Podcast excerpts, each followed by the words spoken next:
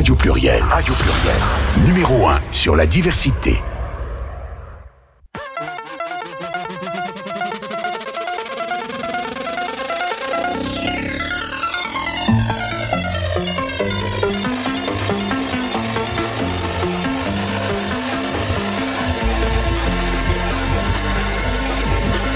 Léa pour France sur Radio Pluriel 91.5.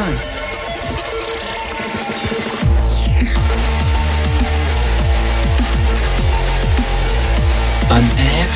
Bonjour à tous et à toutes et bienvenue euh, sur euh, Radio Pluriel 91.5 euh, pour l'émission Transculture. J'ai le plaisir de nouveau, comme chaque mois, et je la supporte, Charlène. Eh oui, oui, oui, oui. Je suis toujours là. Désolé à mes acteuses.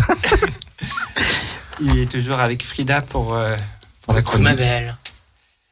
Avec euh, Soho Bonjour tout le monde. Ou bonsoir, je ne sais plus.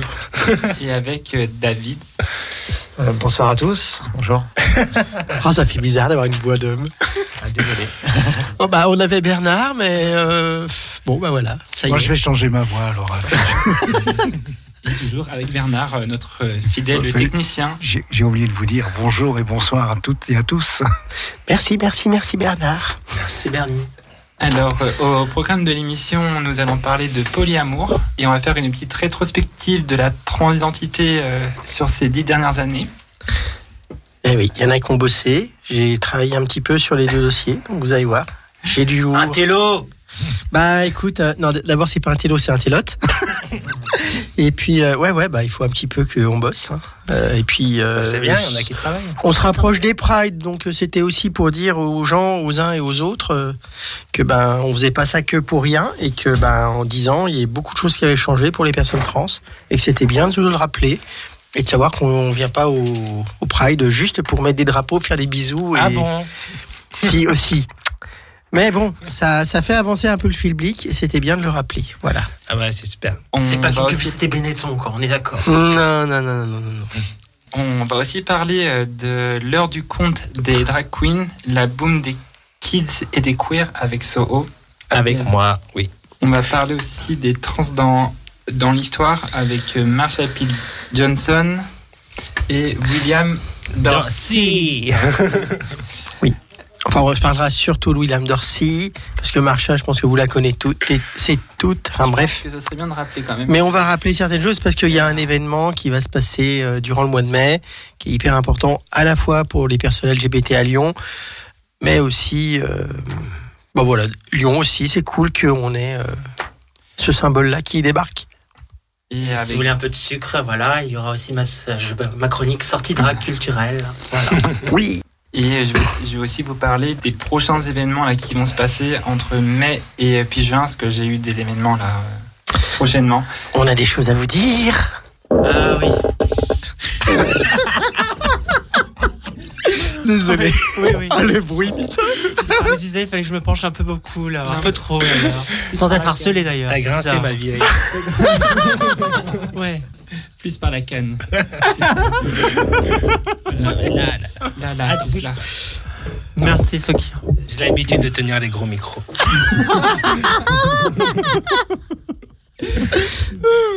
Donc nous allons commencer par euh, le euh, par le polyamour. Et puis Oui. j'ou- j'oubliais aussi de de rajouter, je viens de- juste d'y penser à l'instant T, euh, que on va parler en aparté euh, qu'il y a un an, il y a, il y a la reine Elisabeth II euh, qui annonçait la fin des thérapies de conversion au Royaume-Uni. C'était noté sur mes trucs des 10 ans.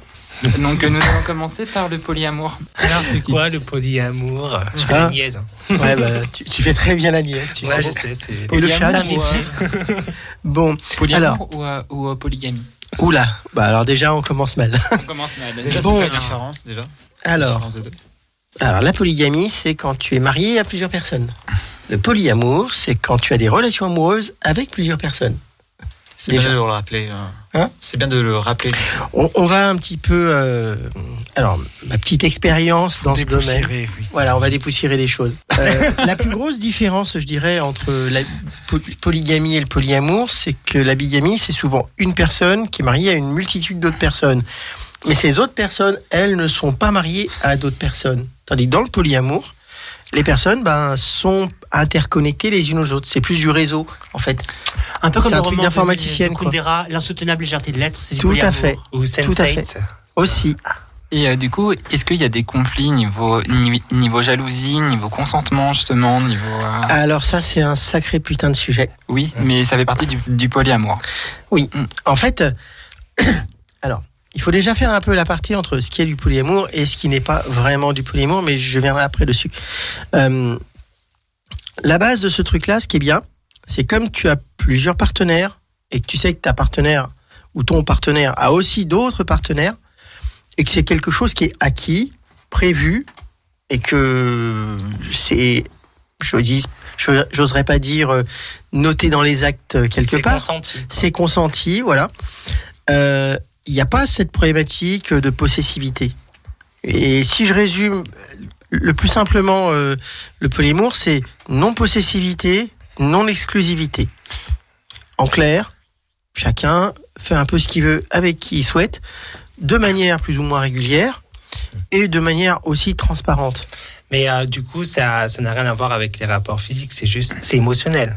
Ça peut avoir aussi des notions physiques. hein. Ouais, mais si c'est que Notion physique, euh, physique, ça, ça se rapporte plus à des plans et cul, quoi, charnel. charnel, social et Alors, amoureuse. Le plan, le plan cul, comme tu le dis si bien, euh, c'est aussi une forme de polyamour. Mais. On appelle ça souvent, alors on entend souvent euh, un terme, ouais, ouais, on entend souvent le terme anarchie relationnelle ou anarel dans son petit abrégé, Mhm. qui, qui donne un petit peu ce sentiment, bah, de toute façon, on fait ça un peu par-ci par-là, euh, sans se poser vraiment de questions. Euh, moi, avant de connaître le terme polyamour, je fonctionnais déjà comme ça, et j'utilisais un terme de transitaire. C'est-à-dire, j'étais jamais vraiment dans une relation, toujours un peu en, tra- en transit, avec des amis ici ou là, euh, et ça me convenait bien, en fait. Euh, par contre, quand j'ai rencontré euh, la personne que j'ai épousée, et avec qui j'ai eu les enfants, euh, elle n'était pas du tout dans ces logiques de partage polyamoureux, machin. Elle m'a directement dit, moi, je veux exclusivité, possessivité. J'ai dit, ok, Ouais. mais à quel niveau? Mais justement, je voulais, re- je voulais revenir, Charlène, sur ce que tu dis. Mais est-ce que une personne polyamoureuse peut tomber aussi amoureuse d'une personne qui, elle, du coup, n'est pas forcément polyamoureuse? Bien sûr. Et voilà. Donc, euh, Mais est-ce que cette relation peut fonctionner peut fonctionner du coup dans, Bah, dans un polyamour. je te puisque dirais si elle, elle est plutôt, euh, plutôt, euh, plutôt à couple à deux. Alors, je vais te donner un exemple. Enfin, alors, je sais pas si ce C'est sera. le- par un accident de voiture dans la dans le jardin de lettres. Non, arrêtez. Non, j'arrête. Alors, je vais donner un exemple. Quand tu te définis comme bisexuel, est-ce que parce que tu rencontres quelqu'un et dont tu es amoureux et qui est un homme ou une nana, euh, d'un coup, tu te dis que tu plus bisexuel et que tu es soit hétéro, soit gay? Non. Tu restes Non. polyamoureux. Ça, je comprends. Tu le, restes bi Je comprends la- la- le sens de la bisexualité. Ou euh, c'est pas un choix en fait. Tu- Le polyamour, c'est pas un choix non plus. C'est un peu ça le problème. C'est que beaucoup de gens pensent que c'est, euh, entre guillemets, une légitimité à pouvoir avoir une sexualité ouverte.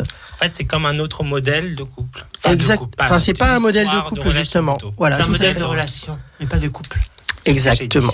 Merci. Alors, il peut y avoir des relations de couple dans le polyamour. On a- enfin, moi, ça m'est arrivé. J'étais dans une relation principale Mhm. avec d'autres partenaires et, et ma relation principale avec d'autres. Il peut y avoir aussi le couple qui est polyamoureux lui-même aussi. Ah ben heureusement. Mais alors attention Mais du coup, parce c'est que plus un couple. si. Si. Alors justement, ça c'est un chasseur de Bah, comme on dit. C'est une relation ou je sais plus parce que là on dit euh, Alors, généralement, quand tu entends parler-. Généralement, quand tu entends parler d'un couple polyamoureux qui cherche un ou une autre quoi. partenaire, ça, en clair, c'est pas du polyamour pour moi. Alors, je Ouais, sais que je vais encore me faire rentrer dedans. ça s'appelle un couple qui cherche un plan cul. Alors ça, je suis d'accord. Excuse-moi, je me permets de réagir. Parce que dans ma famille, j'ai euh, j'ai le cousin de ma mère qui est en couple avec deux mecs. Et, euh, et, et du coup, c'est un trouble. Mais Oui. est-ce que tu peux considérer ça comme, comme du polyamour du coup? Alors, oui.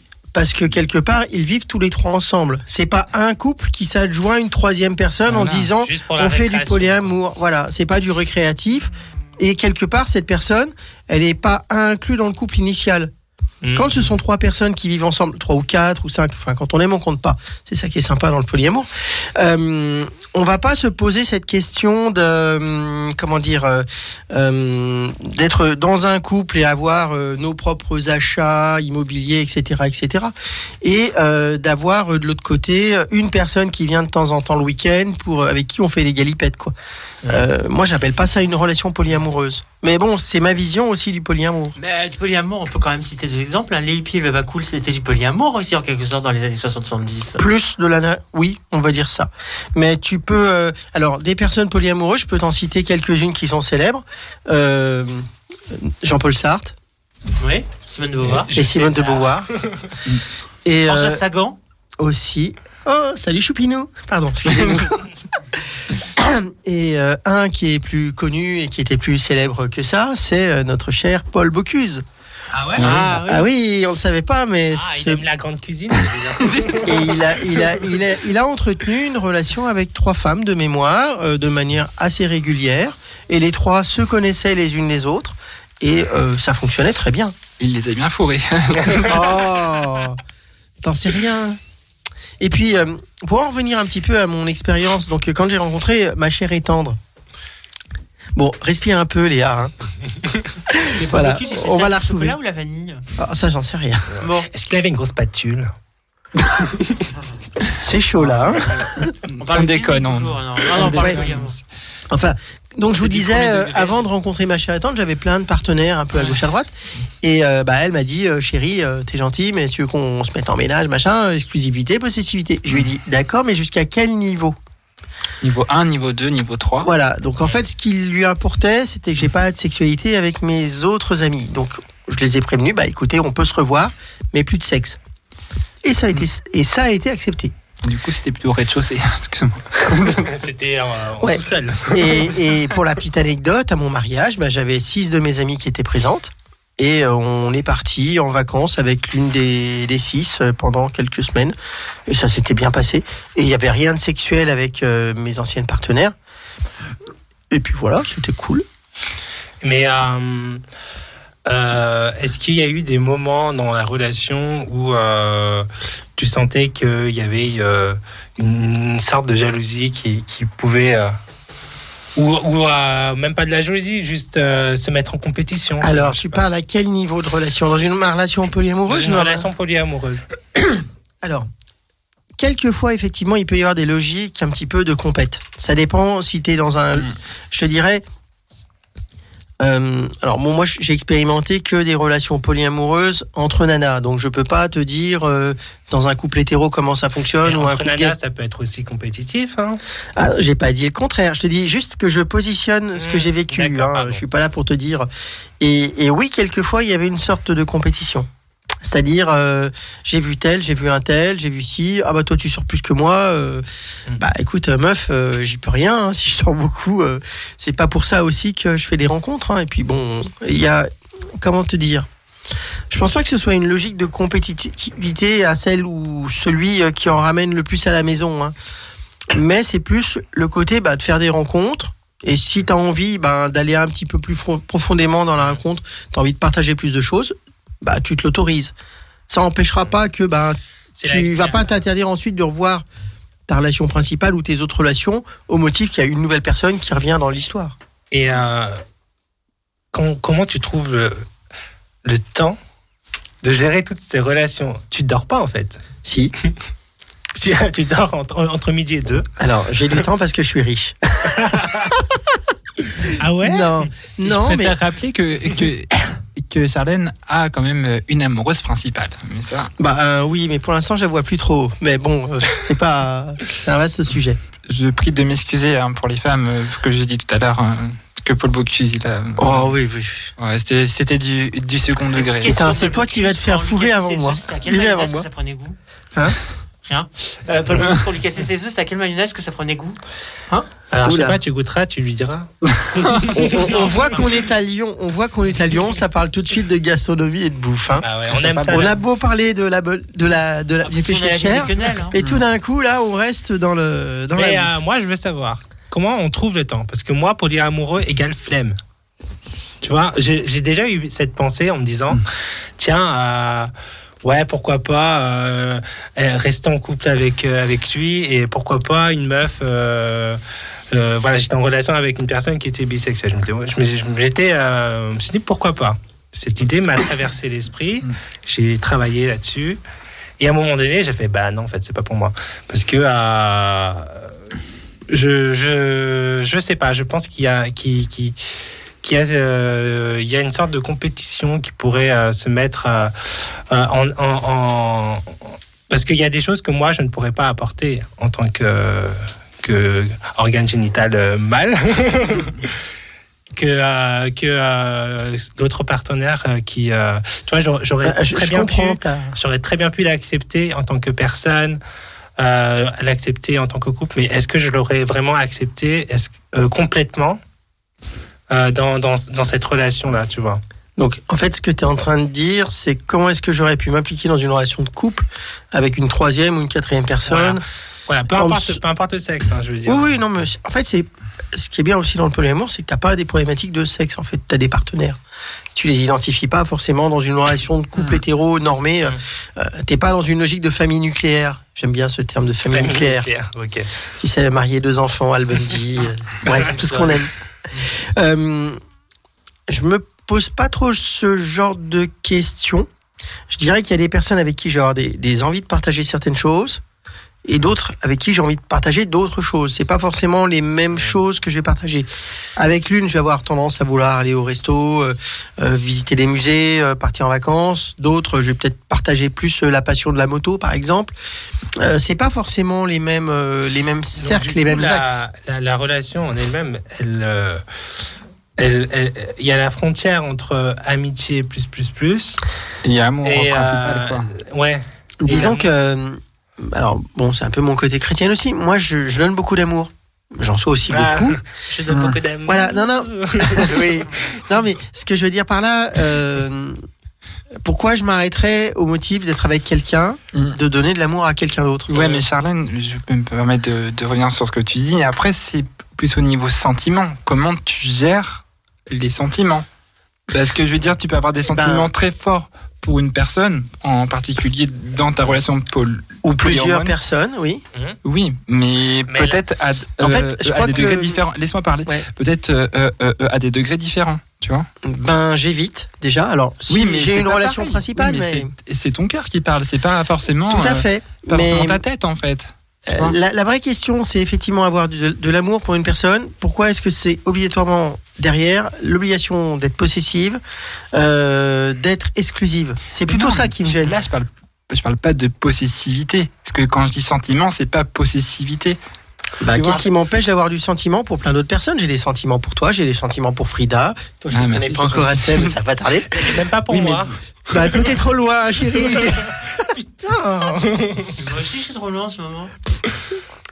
Mais Ouais, après, c'est genre notre oui, mais après, nous, c'est des sentiments qui sont amicaux. Nous, c'est des sentiments qui, sont- qui sont amicaux. Tout à fait. Donc, euh, Mais ça alors empêche après, pas- t'apportes de l'amour dans la- dans l'amitié, oui, d'accord. Oui, tout à fait. Et puis, t'as avec aussi toi, des hein. relations amoureuses qui sont platoniques et t'es pas obligé d'être dans une logique sexuelle et pourtant avoir des choses très fortes que tu partages avec une Mais autre personne. ça peut être aussi, euh, sans parler de sentiments, de possibilités, d'exclusivité, euh, de- est-ce que ça peut être aussi euh, simplement se laisser porter par licence aussi avec la personne? Bah, de Les toute façon. sens. Après, ça devient instinctif et du coup, c'est plus une question de sentiment pour moi. Enfin, c'est plus euh, Non, une remplir de un désir, besoin en simplement fait. Un désir pur et simple. Euh, oui, pour toi, Sokir, si je peux me permettre, en fait, c'est- enfin, c'est comme ça que moi je vois, c'est comme ça que moi je le ressens. C'est cette notion d'importance, en fait, que tu peux avoir à travers les yeux de ton partenaire. C'est de se dire, est-ce que je suis. Euh, ça rejoint un petit peu la compétitivité quelque part. Est-ce que euh, cette personne est plus importante que moi du coup à travers ses yeux? Est-ce que les sentiments sont plus forts pour cette personne que pour moi? Et c'est là-dessus où, euh, dans ma vision en tout cas, le polyamour. Après, ça dépend si effectivement si c'est par rapport à des centres d'intérêt, si c'est pas forcément vie, une vie euh, tous les jours, avoir la même personne et l'avoir de temps en temps par rapport à un tel type d'activité et avoir ce côté justement euh, amitié plus plus plus comme tu disais Chat. Chaka. Mais euh, je pense que c'est ça en fait, c'est cette frontière-là de, euh, de comment euh, gérer ce côté d'importance qu'on peut avoir à travers les yeux de quelqu'un qu'on aime. Et, euh, dans le polyamour, comment ça peut se passer d'ailleurs? Est-ce que ça, ça je, suppose que ça doit arriver ce genre de problématique, ce genre de conflit à, au bout d'un moment avec du euh, est-ce que je suis vraiment assez, assez important que ça? Est-ce qu'il n'y a, pas cette notion de, de compétitivité justement ou, cette notion d'importance qu'il peut y avoir à travers euh, Bah, bizarrement, relation amoureuse qu'un- en polyamour? Alors, je peux te parler d'une anecdote assez bizarre, mais euh, j'ai eu euh, l'occasion d'avoir une relation principale et une relation et d'autres relations annexes qui étaient présentes, dont euh, l'une qui était très très très jolie. On va pas, enfin bon. Et euh, ma relation principale, je la sentais un peu gênée par rapport à ça, du fait que oh, putain, elle est très belle, donc euh, forcément machin. J'ai mais non, de toute façon, toi, c'est autre chose. C'est pas que le physique, ça dépasse ça. Mm, oui. Donc, en fait, moi, j'ai un petit peu l'impression que dans le polyamour, c'est un peu euh, rechercher à travers l'autre ce qu'on pourrait combler dans son propre besoin. Alors moi, j'ai pas de. Alors j'ai pas de voix aujourd'hui. Je suis désolé. en fait, euh, je cherche pas à combler des choses. Déjà, euh, je cherche pas euh, quelque chose dans mon ou dans ma partenaire. Moi, je. euh, C'est sur le moment. Je suis bien. J'ai envie de partager ces choses bonnes Mhm. avec d'autres personnes. Et si ça se passe dans une relation qui est en plus inscrite sur la durée, moi j'ai des amitiés amoureuses. euh, Enfin, je peux parler d'une. Enfin, je- Jess, si tu m'entends, je te fais des gros bisous. Hein, on se rappelle qui c'est. Euh, c'est une personne que je vois depuis plus de deux ans. Que je vois pas tout le temps, occasionnellement. Elle vient de temps en temps sur Lyon. Euh, je peux te parler euh, d'Alice. Enfin bon, je vais pas citer toutes les oui, personnes. non, hein, euh, Je ne demande pas de mais- donner des noms, mais, voilà, mais, ce euh, c'est des personnes que je vois depuis deux, trois ans, avec qui j'ai des relations, avec qui je partage beaucoup de choses, que j'échange, avec qui je ne vis pas, mais avec qui j'ai quand même une relation très intime. On partage beaucoup de, de, de- de bons moments, de, de belles choses, et quand on va pas bien, ben on, on discute. Elle a sa vie sexuelle, j'ai la mienne, et Mhm. puis on se partage des fois des, on a une sexualité ensemble des fois. je, mais- voulais, je voulais juste rappeler le numéro euh, de, de téléphone de la radio. S'il y a- S'il y a des personnes qui nous écoutent et, et, euh, qui veulent réagir sur le polyamour, alors c'est le 04 euh, 04 78 21 05 95. Je répète, le 04 78 21 05 95. Appelez-nous. On a envie d'être euh, éclairé sur ce sujet. Apparemment, c'est l'outline. Vous pouvez aussi m'appeler euh, après, hein, si vous avez envie de faire une relation polyamoureuse. Je répète, 04 78 21 05 95. Bip. Vous serez Après, le- euh, la bienvenue. ce- ce- enfin Moi, le, taco, le tacos avec Charlène, t'inquiète, hein, je t'en prie, hein, je t'en prie, Léa. voilà, c'était bien chaud. Enfin, après moi, tu vois, je, je sur ce genre de, de, de- sur ce type de relation, je, je, je reste ouvert parce que là, en ce moment, euh, euh, enfin moi, je j'ai personne dans ma vie, j'ai pas forcément envie de caser. Ouais, ouais, je suis wide open, je suis, euh, tu vois, et euh, et euh, si je rencontre une personne, je j'ai pas forcément envie, euh, euh, comment dire, de. En fait, je, je suis ouvert dans, la, dans, la, dans, dans, dans le polyamoureux, j'ai envie de découvrir ce que c'est, mais il y a ce côté euh, intensité en fonction de la personne qui peut me faire peur. Pour moi, je sais pas vraiment. Enfin, alors, bon, moi j'ai une relation qui est, j'ai une fonction, un mode hein. de fonctionnement qui est comme ça, avec une relation principale et des relations annexes. Et ces relations ont aussi leurs euh, histoires. Mais après, je pense que ça dépend de la personnalité en fait sur laquelle tu tombes. Et derrière, ben, c'est des choses qui se négocient, comme dans le sexe. hein. Il y a des personnes qui ont envie de faire des trucs, qui n'en ont pas envie. Et ben, on en parle avant. Euh, Mm. Moi, généralement, euh, quand je rencontre quelqu'un, euh, je lui dis pas, euh, bon, je te préviens. Enfin, je, je le mets pas après qu'on ait commencé à flirter. Tiens, au fait, tu sais, j'ai cinq ou six amis qui sont à côté, machin. J'espère être transparente avant. Mm. Et puis, je me cache pas. D'ailleurs, ouais, comment tu fais pour, pour, euh, pour, pour l'annoncer Comment on annonce ça en fait? Tu rencontres une personne et que tu lui dis, bah, en fait, je suis polyamoureux. Et euh, comment, comment on peut faire? Ben non, ben, généralement je leur dis que j'ai d'autres partenaires à côté, que je me, enfin, alors général, enfin, alors av- généralement j'ai une relation principale, donc je leur dis j'ai une relation principale avec qui je suis, je suis très amoureuse et j'entretiens quelque chose de très fort. ce qui était le cas il y a de ça un an à peu près. Et euh, j'ai des relations annexes. Et ça veut dire quelque part, enfin, le message que j'envoie, c'est effectivement on peut se fréquenter, on peut se voir, mais ne t'attends pas à rentrer avec moi dans une relation exclusive, possessive, où on va prendre un appart, un chien et acheter une maison sur 20 ans à crédit. Et manger des tacos. Ah, ouais. Et ben, en fait, du coup, c'est des relations euh, qui euh, euh, peuvent être très intimes et qui restent quand même euh, à distance. Tout à fait. Même T'as beaucoup de personnes. J'arrête. Bon. le running gag, Frida. ouais. En fait, euh, alors le peu de personnes que je connaisse, enfin non, je connais quand même pas mal de monde qui font du polyamour, souvent sont des personnes qui ont déjà leur, euh, leur autonomie, leur indépendance. Et en fait, elles se mettent, elles se mettent au polyamour ou elles se décident de, de s'ouvrir au polyamour, justement parce qu'elles n'ont pas forcément envie de sortir de cette autonomie et de cette indépendance, ouais, c'est Mais exactement ce que souhaite- je ressens, tu vois. Oh. mais souhaitent avoir quand même des relations affectives avec des personnes. C'est pas euh, elles ont pas envie de se mettre dans une logique de colocation, elles ont pas envie de se remettre en ménage avec quelqu'un, mais bah, elles ont envie d'avoir des sentiments avec une personne, elles se sentent bien avec cette personne. Un coup c'est l'un qui vient chez l'autre, etc., etc. Mais euh, ça s'interdit pas non plus de sortir et de rencontrer du monde, quoi. C'est du concubinage? Non, parce que tu Non. concubinage, tu vis ensemble. Ah oui. C'est pas de la vie ensemble. Enfin, tu, En fait, tu connais euh, mon histoire. Moi, un coup, j'allais chez elle, un coup, elle venait chez moi. Et puis, euh, ben, on avait nos histoires à côté. Et puis, ça allait très bien. En fait, et on se gardes- racontait nos plans aussi. Enfin, C'était rigolo. Ça relation a été pour bien les pour vous deux. de. Hein. Ça allait très bien pour vous deux. Ouais. Ça alternait et ça fonctionnait. Et euh, il n'y avait pas de. Euh, comment dire euh, Il y avait pas. Enfin, moi, en tout cas, ta question de compète, je la ressentais pas. Hum, hum. C'était plus. euh, euh, Après, ça, c'est une crainte que moi j'ai aussi. C'est euh, c'est euh, une croyance que j'ai sur ce type de. de Je te de dirais que, alors il y a cette histoire de compète, à mon avis, qui est, qui est un faux problème, mais il y a aussi le fait que, comme il n'y a pas de possessivité, il n'y a pas de risque de perdre. Je ne sais pas comment le dire autrement. Il y a un détachement, Oui, ça? Ouais, en fait, il y a pas, un- c'est un lien qui est différent. C'est-à-dire, on peut pas rompre parce que quelque part, on n'est jamais vraiment ensemble. Oui, Mais ça, ça dépend. Ça dépend où, où, où t'en es dans ta propre réflexion, en fait. C'est ça. en fait. C'est pas. C'est ça. Dans la culture populaire, c'est un peu le genre de relation qu'ont les héroïnes lesbiennes euh, tout au large dans la série Orange is the New Black. New Black. Ouais, je vois. Euh, sans être, euh, c'est pas une série qui est porno, c'est une série enfin qui tombe un peu vers une sorte de réalisme. Et elles entretiennent aussi des relations qu'on peut entretenir polyamoureuses aussi en quelque sorte, parce qu'elles choisissent des relations qui sont pas forcément exclusives, euh, ce qui n'empêche pas d'aller voir ailleurs. Particulièrement le personnage joué par Natasha, euh, comment elle s'appelle, qui a joué dans American Pie? Natasha Lyon, Ok. Ah, D'accord. Ok. Je sais pas qui c'est, mais d'accord. une rousse. Alors, Ah, Oui. Brie. Oui. Brie Van de Kamp. ouais, non, oui. non, tu confonds avec des Ah, tu Sparks. confonds. Ah merde, je confonds. Oh, c'est moi les séries. Mais euh, pour en revenir au polyamour, c'est vrai que euh, t'as. Alors, je... est-ce que je fais un petit peu des coups de stéréotypes euh, hétéro, homo, normés? Parce que j'ai l'impression que c'est quelque chose qu'on retrouve beaucoup dans les milieux LGBT et lesbiens. Bon, t'as des lesbiennes très fusionnelles, et puis ensuite t'as le réseau à la chaîne dans dans L-Word.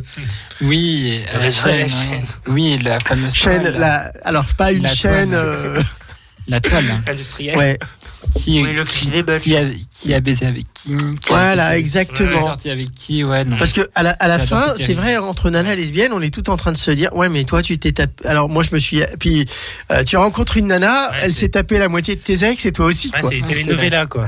C'est un peu ça. C'est la, c'est la toile d'Alice, ça. C'est ça. C'est exactement ça. Je suis fan d'elle, d'ailleurs. Pas grave. D'ailleurs, c'est c'est vrai que c'est depuis que je me suis identifié comme lesbienne que je me suis plus, comment dirais-je, j'ai été plus sensibilisé au polyamour. Avant, il y avait un truc, mais bon, comme je ne savais pas très ce que j'étais, euh, bon, c'était un truc.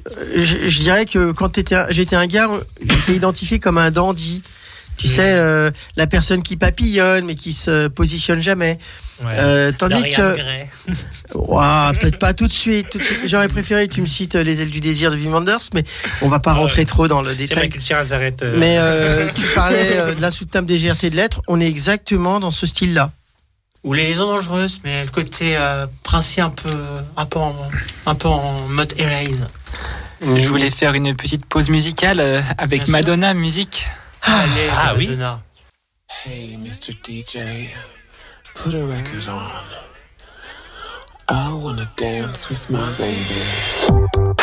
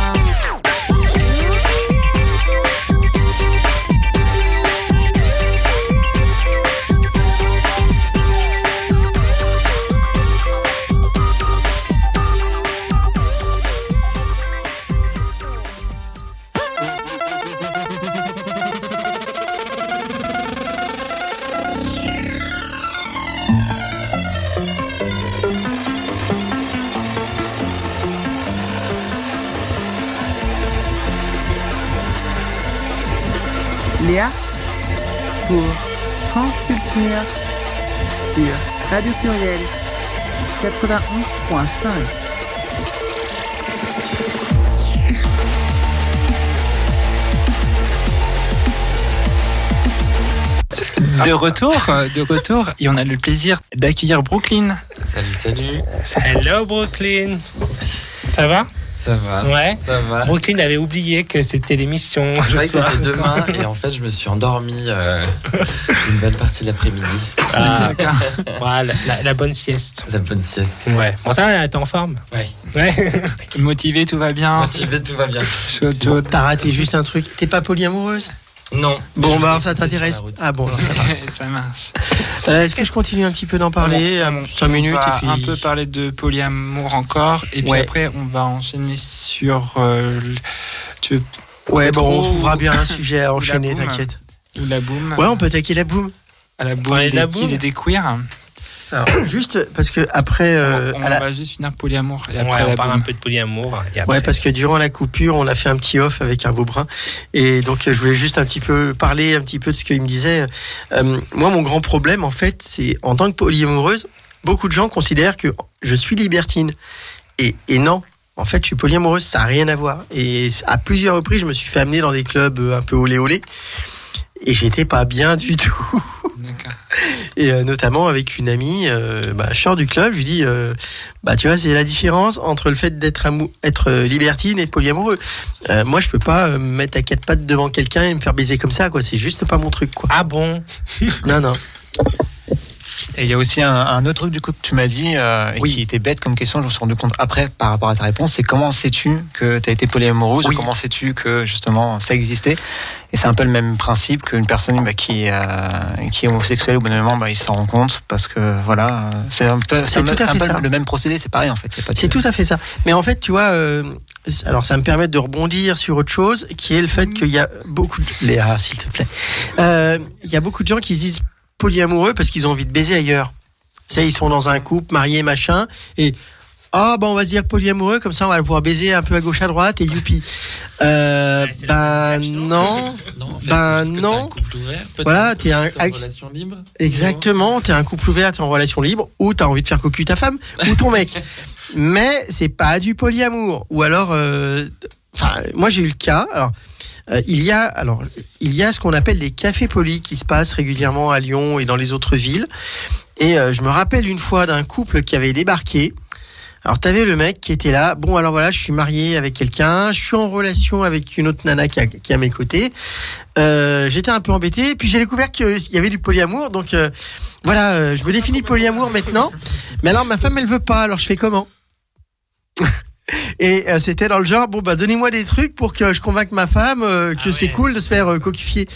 Et je lui ai dit euh, et je lui ai dit très naturellement bah écoute le mieux c'est tu me donnes le numéro de téléphone de ta femme, je vais m'occuper de ta femme et puis voilà, ça sera polyamour.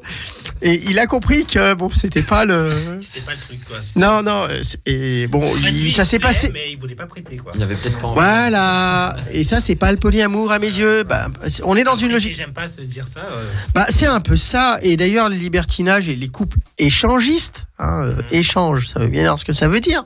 C'est euh, prête-moi ta femme, je te passerai un pins. Bordel, on n'est pas là-dedans, quoi. Oui, mais oui, oui, oui. Heureusement d'ailleurs. Parce que Ouais. sinon ça se rappellerait. Parle dans le micro, ma Ah. chérie. Je disais heureusement, sinon ça s'appellerait des plans cul tout simplement quoi. Oui, ou du, bah, du libertinage ou de l'échangisme, mais Oui, oui. Après, on, a, on, on peut être. euh, le libertinage, c'est juste euh, physique finalement.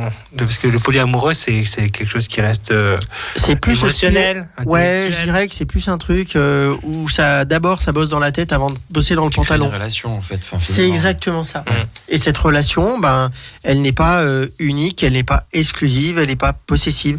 Je vais pas interdire à mes partenaires d'aller voir d'autres personnes, comme je souhaite pas que mes partenaires m'interdisent d'aller voir d'autres personnes. Voilà, c'est, c'est- ma- mon résumé, c'est ça. hein.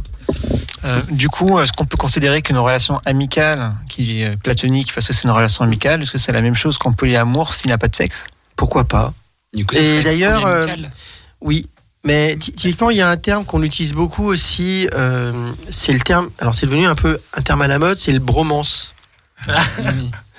C'est dans le genre, je suis très proche de Oui, oui, quelqu'un, mais euh, j'ai pas de sexualité avec, mais euh, je suis pas en plus gay, mais euh, bon, euh, c'est un mec avec qui je partage beaucoup de choses, quoi. Donc, Donc, euh, dans le polyamour, tu dis qu'en gros, le sexe n'est pas obligatoire en fait. Ben déjà dans toute relation, le sexe est pas obligatoire. Non, mais ce que je veux Avant dire, le il n'y a mariage, pas, il y a pas, il y a pas, il y a pas cette partie-là qui va qui, qui sera à un moment donné imposée à la relation. Disons que c'est pas forcément parce que tu, entre guillemets, as une sexualité avec une personne, forcément tu te définis dans une Mhm. relation amoureuse avec elle. Ça veut dire qu'on est polyamoureux tous les deux? Et ouais, on savait pas, tu vois, maintenant Ah, on Voilà, t'es rentré, t'es rentré dans cette salle, tu le savais pas, et maintenant tu l'es. Waouh. Ah t'es mon polyamour. T'a- Ça t'a changé un truc dans ta vie là Ah tout de ouais, suite ouais. grave, grave. Là, je vois les choses. Voilà, t'es plus célib, t'es polyamoureux, c'est top. Waouh. Faut que Bon, je pense qu'on a assez dit de bêtises. Ça veut dire que je serais polyamoureuse à- à- à- avec plusieurs nanas en fait, Ouais. mais amicales. Ouais. Pourquoi tu me regardes comme ça, Léa? Ça me trouble. C'est ton, c'est ta polyamour aussi. Mais oui, du coup, je suis polyamour amical. Bah, on s'est vu tout en plus. Mais l'amour en soi, Ah. c'est c'est aussi de l'amitié. hein. Oui, c'est vrai. L'amour C'est de l'amitié. Parce que Bah oui. l'amour, ça, ça a plusieurs langages finalement. Oui, il y a plein de façons de dire je t'aime à quelqu'un, et pas forcément de manière sexuelle. Et puis il y a plusieurs langages avec la langue. Oui. Oui. Non, mais ça, c'est polyglotte. Voilà. En espérant que la langue est vivante, hein, parce que sinon. Alors, j'essayerai de mettre sur la page Facebook parce que euh, il y avait un café poly à Lyon, mais je sais qu'avec le Covid, c'est parti un peu en cacahuète. Mais si je retrouve le, le lien, je mettrai le lien sur notre page Facebook Trans E Culture. Culture. Oui, Mais on, dit E trans, culture. on dit trans E culture. Oui, il y a un E au milieu. Ouais, ouais, j'ai vu. Le projet, c'est trans E. Trans E Culture. Oui. Trans E. Ok. Ouais, parce que c'est un peu, tu sais, la musique trans, et etc. Et être en trans. euh, Ah, ok. Voilà. Du coup, pour. euh, Et en fait, on a fait une faute d'orthographe. Enfin, c'est le patron qui a fait une faute d'orthographe. Comme on n'a pas voulu se mettre un peu, et puis on n'a pas envie de se faire virer tout de suite, on a dit Ah ouais, c'est génial, on va pouvoir parler. Bref. Du coup, pour revenir à ce que tu disais, du coup, sur la langue euh, vivante, du coup, il faudrait pas parler latin pour la langue morte. Ah oui, oui, oui. ça serait compliqué. Faire l'amour en latin, tu vois. Oh là là. Gloria in excelsis Deo. Bref, euh, c'est beau. Je crois que ça va être à toi de parler oui, on va, de la boum. on va parler de la boom des kids et des queers. Bah, Lance-toi, lancez-vous. Alors la boom, la boom Kids and Queer, qu'est-ce que c'est? C'est un événement familial euh, qui est animé en fait par des drag queens.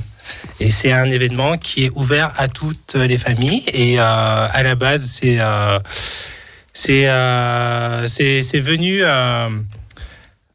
comment dire? Tout au départ, c'était des lectures de contes dans des librairies. Ça se passait à Terre des Livres, je crois. C'était euh, la première euh, de Lyon, c'était avec euh, Fifi du Calvaire et euh, Messalina. Et tout de suite après avoir fait cette première, on s'était dit ah mais il faudrait un peu plus en fait parce que on lit le conte et après c'est fini. et la magie, elle, elle est toujours là, mais on savait pas trop quoi proposer. On s'était dit tiens, et si on faisait une boom et euh, là est venue cette idée euh, de, créer cet événement pour euh, avant tout proposer un événement pour les familles parce que je trouve qu'il n'y a pas assez d'événements pour les familles LGBT pour qu'elles se sentent en sécurité. Et, et donc du coup, on, a voulu offrir cet espace-là pour on va avec des paillettes et euh, des drag queens et euh, et euh, donc euh, Fifi et Messalina se sont un petit peu écartés du projet pour aller euh, vers des projets un peu plus personnels. Et c'est moi qui avais repris le flambeau et, en- et j'ai décidé de d'ouvrir cette boom à d'autres queens et drag king aussi. Et Club Kid et Club Kid. Enfin, un petit peu tout le monde, quoi. Parce que je voulais vraiment donner la chance à, à ces, euh, ces, ces, euh, ces, ces- ces personnes qui font vivre la vie euh, LGBT lyonnaise, proposer quelque chose qui pourrait faire avancer le schmilblick L'inclusion. voilà, l'inclusion avec en proposant quelque chose qui, qui resterait adapté euh, aux enfants. Donc il n'y a pas de champagne avec du champomis. Voilà. Si tu viens ici, il y a du pas si a Mais il y a un cookie. Il y a des cookies aussi. il y a des cookies aussi. Voilà. Et euh, parmi ces, ces, ces queens, j'ai euh, j'ai beaucoup adoré. euh, comment dire la- sa, sa manière d'être, sa manière de de, de, de, de- se mouvoir euh, auprès des familles, auprès des, des enfants. C'est pour ça que j'ai énormément beaucoup travaillé avec Brooklyn, qui est là ce soir. Et Et euh, Donc ça veut dire que je peux amener mes enfants. Enfin, euh, je- mon grand, il est un peu grand maintenant, il a 18 ans. bah, était beau 18 quand même, ans, c'est un peu grand. 18 ans, il peut aller euh, dans d'autres soirées. Voilà, il peut faire ses soirées tout seul, mais euh, ma petite dernière, là, oui. euh, bon, elle est pas Ah, mais attends, Brooklyn, t'es là? Ah, je t'avais pas vu. Mais, je sais. C'est la fiesta. Comme les enfants. Alors du coup, Brooklyn, euh, euh, bah, je t'avais jamais posé cette question, mais toi, qu'est-ce que ça te fait euh, de, de participer à cet événement? C'est euh, c'est énormément de bien. C'est pour, euh, pour, beaucoup de choses en fait, pour la vie LGBT, pour les familles, pour, euh, pour les enfants surtout, euh, leur faire comprendre qu'il n'y a pas qu'un seul modèle en fait qui existe. Bon, ils le savent déjà parce que majoritairement c'est des familles euh, homoparentales qui viennent au boom. Mais c'est pour leur montrer voilà, finalement on peut faire ce qu'on veut quoi de de, de, de, de, de nous, de, de se costumer, de nous, nous on est des hommes qui, enfin on se reconnaît comme hommes et on s'habille en femme. Ce qui est important surtout, c'est euh, ça, en fait, que- de montrer que leur quotidien à eux, il est validé par une, une, euh, Une communauté euh, non validé par une, une, un événement qui est ouvert à, à tous les publics et qui se disent ah ben bah on est comme tout le monde en fait tu vois.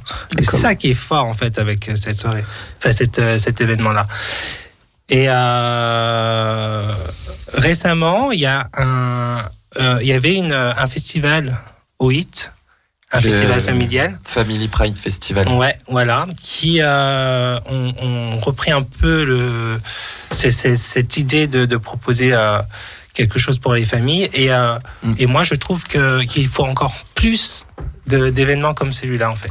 Vous y étiez d'ailleurs avec Nana Démon, qu'elle en fait coucou. Oui. Ah Coucou, oui, Nana. Nana. Nana, je t'aime. Moi aussi. Ah bah dis donc, elle est polyamoreuse elle aussi. Je suis polyamour aussi. Je suis polyamour avec tout le monde.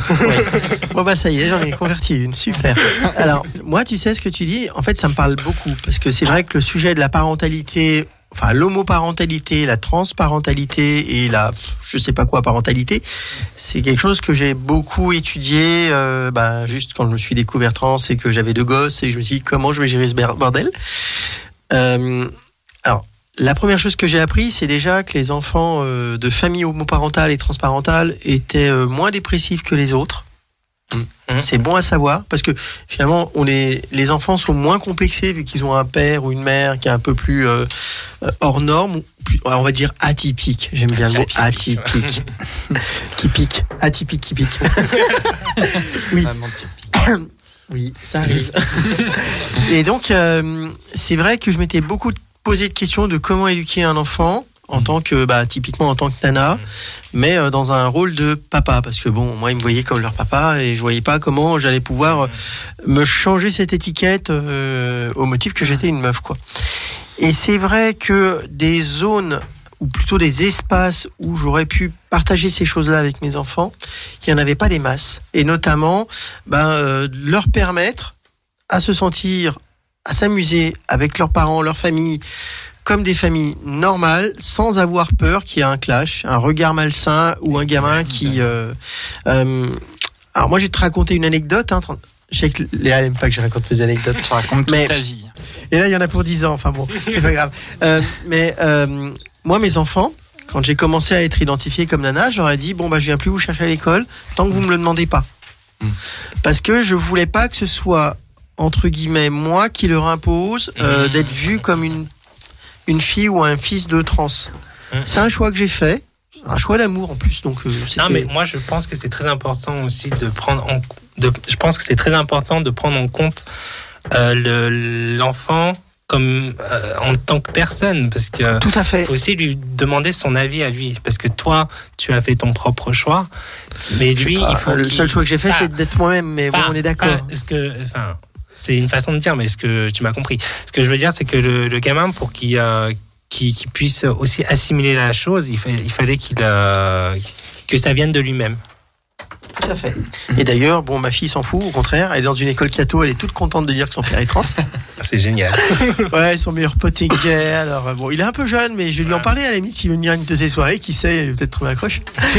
Je voulais aussi euh, rappeler, en parlant de parentalité et puis euh, et, et, euh, d'enfants mineurs, qu'il y, a des parents qui accompagnent leurs enfants trans euh, dans les dans les associations euh, trans. Tout à fait. Et d'ailleurs, euh, pour les parents de personnes trans, il y a des, des groupes d'écoute et de parole, euh, notamment Chrysalide qui fait ça. Je crois que c'est une fois par trimestre, quelque chose comme ça. Euh, en non-mixité, c'est-à-dire vous n'avez pas de personnes trans, c'est que des personnes, euh, je dirais, euh, parents de, personnes trans qui peuvent se libérer. Et je sais que euh, ben, mon ex-femme et ma mère y étaient allées. Bon, elles avaient beaucoup pleuré. Et c'est peut-être une des rares fois, elles m'avaient quelque part un peu compris, ce qui est assez fou. Mais alors, je vais continuer un petit peu sur le laïus et ça me permet de rebondir ensuite sur mon histoire des 10 ans. Euh, on a fait en 10 ans énormément de choses pour les questions trans et homo-parents et homo, LGBT, etc. Et c'est vrai que la famille, c'est la famille, je dirais LGBT, c'est le dernier vrai sujet parce qu'on nous a permis de nous marier. On est en train de travailler sur la PMA. Bon, ok pour les lesbiennes, la GPA pour les mecs gays, c'est compliqué.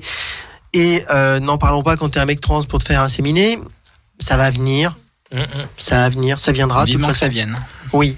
Hmm. Mais ce que je veux dire par là, c'est que la parentalité, c'est euh, un, des- un des vrais, vrais sujets sur lequel on va devoir aborder. Et notamment, euh, un sujet qui m'apporte beaucoup, c'est l'adoption. Parce que c'est vrai que quand t'es gay, quand t'es trans, quand t'es machin, pour adopter, déjà que c'est pas simple quand t'es hétéro. C'est le parcours du combattant. C'est ça. Et là, il y a clairement un vrai sujet euh, qu'il faut traiter. Euh, Il y a aussi un autre sujet, euh, tout bêtement, parce qu'on parle de l'adoption, c'est un peu le, le truc. Une fois de plus, c'est la possessivité. Je ne vais pas rentrer dans le sujet, mais euh, il faut pas oublier qu'on peut être aussi famille d'accueil. Il faut demander une dérogation, une euh, ah je sais plus. Euh, moi je me suis, je suis en train de, non une accréditation, tout à fait. Je suis en train de me renseigner sur ça parce que moi typiquement, j'aimerais bien euh, devenir famille d'accueil, accueillir des personnes et particulièrement euh, typiquement les mineurs LGBT ou autres. hein. maintenant, il y a une formation pour ça. Tout à fait. Mais je t'ai dit, j'ai du temps, je suis riche. Donc euh, c'est tout à fait le genre de choses que j'aimerais faire et typiquement partager avec euh, bah, mon ami ou mon... Enfin ouais. C'est c'est clairement euh, c'est vers, vers ça que j'aimerais tendre. Ça queen encore. oui oui. C'est Frida qui est queen. La vieillesse. Regarde pas comme ça, chérie. Et euh, qu'est-ce que je voulais dire? Euh, enfin, Après, euh, moi, j'avais, j'avais, pour moi, je créais ce- cet événement-là pour enlever aussi le poids des parents LGBT de, se dire qu'il faut qu'ils soient supérieurs. Enfin, il faut qu'ils fassent mieux que les, les, les familles hé- hétéronormées. Il y a toujours cette, cette, cette envie de. Enfin, c'est pas une envie, c'est comme s'il fallait prouver à chaque fois qu'on était des bons parents en tant que personne LGBT. Il faut qu'ils aient une certaine foi. Alors, plusieurs choses par rapport à ça. Un, rassure-toi, dans les couples homo-parents, enfin dans les couples homo, euh, ça se tabasse. euh, Il y a aussi euh, des trucs qui sont pas cool. euh, Il y a Ah de la oui, bien violence. sûr, bien euh, sûr. déjà, euh, rassure-toi, il y a des couples. C'est pas parce que t'es homo ou que t'es lesbienne que forcément ton couple Il il est tout beau, tout parfait. hein. Déjà, euh, là-dessus, euh, Mais moi, clair. je parle du regard de Maintenant- la société. Maintenant, effectivement, notamment quand on éduque les enfants, on a tout de suite une image très, très, très euh, euh, jugeante. Dans le genre, on va mal le faire. Et moi, je l'ai vécu. Euh, alors, je peux, te, je peux te le dire, hein, durant mon divorce, moi, j'ai ma propre mère. J'avais commencé ma transition qui m'a dit, mais laisse tes gosses à, ta- à ton ex, parce que toi, de toute façon, tu vas pas pouvoir t'en occuper bien. Violent, hein. Bon, Ah maintenant, oui. ça fait cinq ans que je fais la garde alternée. Mes gosses, euh, je les ai, je les aime. Et ils sont très heureux d'avoir un papa aussi atypique que moi. Mais voilà, euh, il va falloir effectivement qu'on débunk pas mal de choses. Et oui, effectivement, il va falloir qu'on soit exemplaire. Alors, il y aura des personnes pourries et ils ont le droit d'être pourris. existe Ça existe partout. Mais euh, c'est pas pour ça euh, qu'on va s'empêcher d'aimer nos enfants. C'est pas pour ça qu'on va nous interdire d'aimer des enfants. C'est pas pour ça qu'on va nous interdire d'avoir des logiques de famille, qu'elles soient polyamoureuses ou euh, bah, très stéréotypes. Après tout, s'il y a des gens qui ont envie d'être possessives et exclusives, euh, moi j'ai rien contre. Hein, euh, au contraire, c'est, je- enfin, j'ai pas leur ob- obligé à devenir polyamoureuse au motif. enfin, c'est comme si j'obligeais quelqu'un à devenir bi ou lesbienne, quoi. Enfin, je sais pas. Oui, oui, oui. On ne force pas les gens. Non, jamais, jamais, Non, jamais. non. Et euh, euh, qu'est-ce que je voulais poser comme question? Je m'en souviens plus. Bon, tu peux donner des réponses hein, si tu veux aussi. Il nous reste deux minutes. J'ai pas de réponse, j'ai des questions, mais pas de réponses. Il nous reste deux minutes. Parce que moi, je suis pas parent, donc euh, Alors, moi, je Est-ce un que tu événement, pourras euh, nous dire un petit peu où c'est que ça se passe, notamment? Alors, euh, je... C'est un peu compliqué en ce moment. On était au lavoir avant. On était au lavoir public. Dans Oui. le premier, impasse Flessel. Ah, et donc ça a euh, ça a changé d'association. C'est une, autre association qui gère le, le lieu. Et du coup, euh, on a eu la possibilité de le faire au HIT avec le collectif Famille pour le LGBT, le Family Pride Festival. Family Pride Festival. ouais. Et euh, là, on ben, on sait pas encore pour la prochaine, quoi. Bah, c'est compliqué de trouver un lieu qui euh, qui, Qui soit euh, adapté en même temps. ouais, qui pour, soit euh, adapté pour l'accueil des enfants. Exactement. Et puis il y a aussi un besoin de structuration de de, de la boom parce qu'il faudrait monter une association pour pour pouvoir se protéger. euh, nous et euh, les personnes qu'on accueille. Donc euh, il y a aussi tout ça à mettre en place et moi ce que je souhaite ce serait que que cet événement-là elle soit repris par d'autres queens parce que je ne peux pas porter euh, le drapeau toute seule en disant hey, euh, Ouais, qu'on ait de l'aide en fait. Enfin, que- ouais, ça. d'autres Alors vous savez, euh, donc n'hésitez pas sur notre page Facebook si vous voulez nous contacter, nous parler de ça. Et je crois que Bernard va nous couper. À tout de suite, bisous.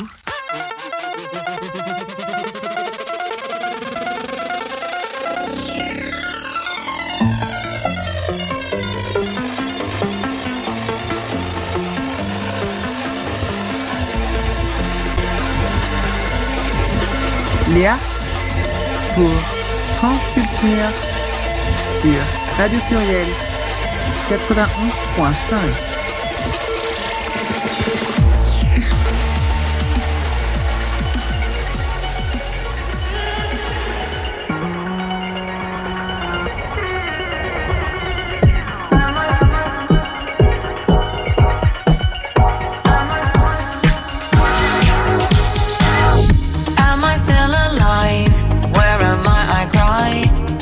was it that pulled the trigger? Was it you or I? I'm completely numb. Why you acting dumb? I won't blame myself cause we both know you were the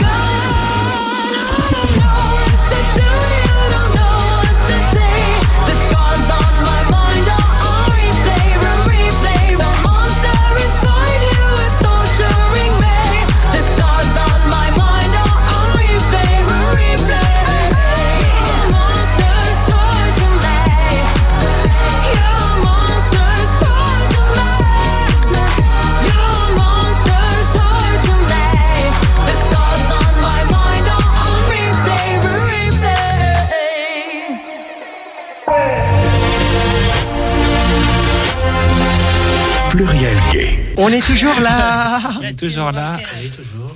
Plus rapide que la lumière. Pikachu, tais-toi. Alors, euh, nous allons maintenant vous parler des différents événements et je te laisse euh, commencer, Frida. On commence par faire un coucou à une copine à Brooklyn, Sokir et moi. Coucou Patricia Chaude-Pisse. Coucou, Coucou, Patricia. Va bien Elle anime le blind test ce soir. Elle anime le blind test au Mimesis à Villeurbanne. C'est une grande première pour elle, on la félicite. Passons maintenant à RuPaul Drag Race, Walk the World, qui sera à la Bourse du Travail demain à 20h. Là aussi, c'est un gros gros événement. Ah oui, bah il y a toutes les copines qui y sont forcément. Bah, oui, et ça présentera entre autres, euh, présenté par Michel Visage, il y aura Asia O'Hara, Rosé, Plastic Tiara, Jaida Essence Hall, Gottmik, Vanessa Vanier Matteo et Ivy Odley. Et ben, Benji. Ensuite, vendredi à 19h, on fait un coucou à d'autres copines, Trauma et Vazek, qui animent leur dîner spectacle au Dandy. Alors, 41 rue de la Bourse, dans le deuxième arrondissement de Lyon. Ah bah j'y serais peut-être. Chercher une soirée Oui. petite sympa avec une copine. D'autres copines, la Scandal House au Nose, ce dimanche à 11h. Toujours pour une opération caritative, c'est-à-dire que leurs sous sont reversés à une, une association. On ne sait pas encore laquelle, mais ça viendra. Ensuite, euh, Aurélie de Foresta qui reprend non pas la salle mais un tout autre projet, la Folie Rétro Cabaret à Lyon, avec entre autres de la danse polonaise. Ce sera le du 20 mai au 22 mai au... Si Ça, alors, ça sera sur pas- plusieurs lieux. Si tu trouves pas, on le mettra tout sur notre Facebook. Ne Oui, pas, bien hein. Et pour conclure, par les 12 travaux d'Hercule qui seront quasi à Lyon le samedi 11 juin à 19h. Waouh. Coucou euh, Ruby Camionnette, coucou Chipolatata. Et un petit événement encore très sympa, la cinquième édition d'Outrage, qui est, une, qui est une festivité annuelle organisée par un pote king, un frangin king nommé Noé, Noé the Kid, Man Pensasuki, des, co- des kings collectifs Les Kings Sauvages avec Aurélie Foresta justement. Ce sera le 17 juin 2022 au Paul Pixel à Villeurbanne. Mais Et il y aura certainement une glam encore. alors là, nada, Maxime est en pleine révision. Oh, c'est Nada. Bon, tu peux pas écoute, faire hein. toi toute seule? Non mais moi s'il faut que je la remplace, hein, je mets une, je pour prête à mettre une barbe. hein. on retrouvera Richard. Desgoudal, Livio Bellugio, Eliade Desadelphes, Chami Davis Jr., Victor Lemort et Noé The Kid en orga. Et plus à venir encore. Eh ben, eh ben, c'est beau de voir euh, un peu plus d'animation que durant ces deux dernières années. Ouais, c'est clair. Non, c'est bien que les, les queens euh, locales, elles, euh, elles mettent le paquet pour, euh, pour faire vivre la, la ville comme ça. C'est super. Et puis c'est cool qu'on ait revécu une glam comme on les aimait. Merci à toi Frida. On a passé quand même une belle, Ah, une belle soirée et notre Bernard était là en plus. Il- on l'a vu danser. Et même Gérald aussi, qui a Ouais, fait un petit peu Gérald. Gérald. Oui, oui, oui, oui, oui, le patron, on t'aime. Alors moi, je vais vous rappeler que le 17 mai, bon, on va parler tout à l'heure de Marcha, mais euh, à partir du 17 mai, du coup, il y a l'inauguration du square Marsha P. Johnson à 17h30, j'ai Oui. noté.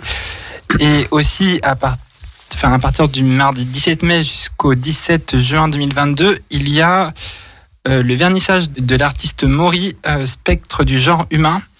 Et là, je suis dessus. Euh, alors, T'es sur l'artiste? Non, mais en fait, euh, on, avec, avec un groupe d'amis, dont Nat et Diana, tout ça, on a prévu de. euh, alors, déjà, je vais mixer le 29 mai au, au feu d'artiste, c'est 20 rue Royale. Il y aura C'est toi aussi. qui mixe? Ouais, j'ai mixé pour une soirée le 29 mai. Euh, Il y aura aussi euh, Madame Agnès Auger qui, qui fera une conférence euh, Ah ouais. qui pour parler euh, de transidentité. Euh, Alors faut peut-être Ah, présenter Agnès parce que si tu dis juste Agnès Auger comme ça, alors, s'il y a euh, des initiés, ça va pas aller. Hein. alors euh, de mémoire, c'est une phoniatre et oui, psychologue Exact. et, euh, et TCC, euh, trouble Du comportement, oui. Alors il y aura Diana qui va nous présenter euh, ses, ses créations euh, classiques X, euh, qui, qui est une... en fait, elle, elle recycle des vêtements pour faire des créations Ah, ou des upcycling. objets. Fait du upcycling. Upcycling, c'est ça. Ah, c'est mon dada. Et euh, il y aura une exposition en fait de, de personnes trans qui ont posé de, de modèles. Ouais, parce que quand t'as parlé de recycler classé X, j'ai pensé que tu recyclais des gosses. Je me suis dit, bon, est-ce que je me parle encore Tout de suite, t'es porté. Non, Voilà. non, non, ça- je m'étais un peu inquiété, quoi. C'est des portraits euh, phosphorescents. Je, vous- je vous conseille vraiment d'aller voir. J'étais hier soir, on a, on a parlé un peu avec l'artiste et tout pour- sur l'événement. On s'est, euh, on s'est préparé à tout ça, donc euh, venez. Vous êtes les bienvenus de toute façon. Ramenez vos fesses. Et donc, Oui, et le reste. Donc l'événement c'est 20 rue Royale, c'est à côté du métro Croix-Paquet. Royal, c'est chez moi. Ouais. C'est pas loin du paquet. Et si t'es bien gentil, je t'attache sur la croix. Donc aussi à, à noter les prochains événements. Du coup je disais le, le 17 mai, le 11 juin c'est la Pride de Lyon. On mettra de toute façon toutes les infos possibles et imaginables sur notre page, comme d'habitude, n'hésitez pas. On mettra À vous paquet sur notre page. Oui, on mettra les pa- non, on mettra pas de paquet, mais on mettra le paquet. euh, C'est ce qu'on peut mettre, on vous le met sur la page. Donc Ah, n'hésitez qu'est-ce pas que tu es généreuse. Ouais, parce que je suis partageuse, hein, c'est ça l'amour, ça se diffuse, ça se Ah, partage. On est tous des contagieux. polyamour. C'est contagieux. Oui, oui, oui, comme la bonne humeur. Bref, Voilà pour euh, donc c'est une expo. euh, Bah à oui, on- du site, mais voilà. donc euh, plein de choses qui s'a- s'amènent, qui se rapprochent, mais bah, ce qui est normal aussi, c'est le mois des fiertés qui démarre Bon, bientôt. en fait, le but de l'exposition, c'est aussi de mettre en, en valeur des artistes trans et non binaires. Et voilà, Ça, c'est bien. ça c'est important. C'est très important même. Mm. La représentation, c'est très important. Bien. Voilà, donc on va parler de la rétrospective des 10 Eh ans oui. sur la transidentité et l'évolution sur les 10 dernières années. Oui, c'est à moi. Alors, en fait, je suis parti d'une idée, c'était de, de voir depuis 10 ans ce qui avait changé pour les personnes trans. Et euh, ben, il y a pas mal de choses qui ont changé, c'est vrai. Et euh, alors, j'ai commencé en 2010, donc ça fait un peu plus de 10 ans en fait. Mais en 2010, c'était euh, la transidentité n'est plus considérée comme une maladie mentale. Ah oui, c'est vrai. C'était en 2010. C'est encore Ça fait 12 récent. ans. Voilà, c'est bien, c'est bien récent. Le plus dingue, hein, c'est alors pour le plus dingue si je puis dire, c'est que c'était quand même sous Sarko et c'était Rosine Bachelot, notre ministre de la Culture, qui avait euh, sorti ça. 12 ans et avant, ben, on était des malades mentaux. C'est beau. Euh, donc euh, je retourne, j'avance un petit peu et on arrive en 2012 où euh, la transphobie rentre dans le code pénal. Ah. Avant, euh, ben, il y avait l'homophobie, euh, il y avait le racisme, etc. Mais euh, la transphobie rentre dans le code pénal en 2012, toujours sur Sacco. Et euh, dans le truc un peu culturel, euh, moi, il y a une personne qui m'a marqué euh, en 2012, c'est euh, Lana Wachowski. Oui, les. Wachowski. Les Wachowski, exactement, de Matrix, euh, qui fait son coming out et qui apparaît avec une magnifique chevelure rose euh, pour euh, présenter son nouveau film. Mm. Et je fais, waouh Enfin une personne trans qui n'est pas euh, identifiée comme une personne prostituée ou euh, du monde du spectacle, les gens passent, c'est les meilleurs. Et ça amène un marqueur, un premier marqueur que, bah oui, euh, la transidentité a été actée. En 2013, alors je, je fais les années hein, euh, un petit peu chronologiques, Ah, il se passe un truc, alors je pense que vous avez tous entendu parler, c'était le mariage pour tous Ah oui. Et toutes. Oui. et toutes, avec notre cher ami Taubira. Et euh, c'est rien, c'est mon téléphone qui fait bip bip. Putain, mais ta gueule. Et on est en direct. Et on est en direct, oui, la preuve. Je croyais qu'il fallait éteindre son téléphone. Mais je l'ai éteint, mais Google, il fait chier. Voilà. Euh, donc j'en étais à mon mariage pour tous.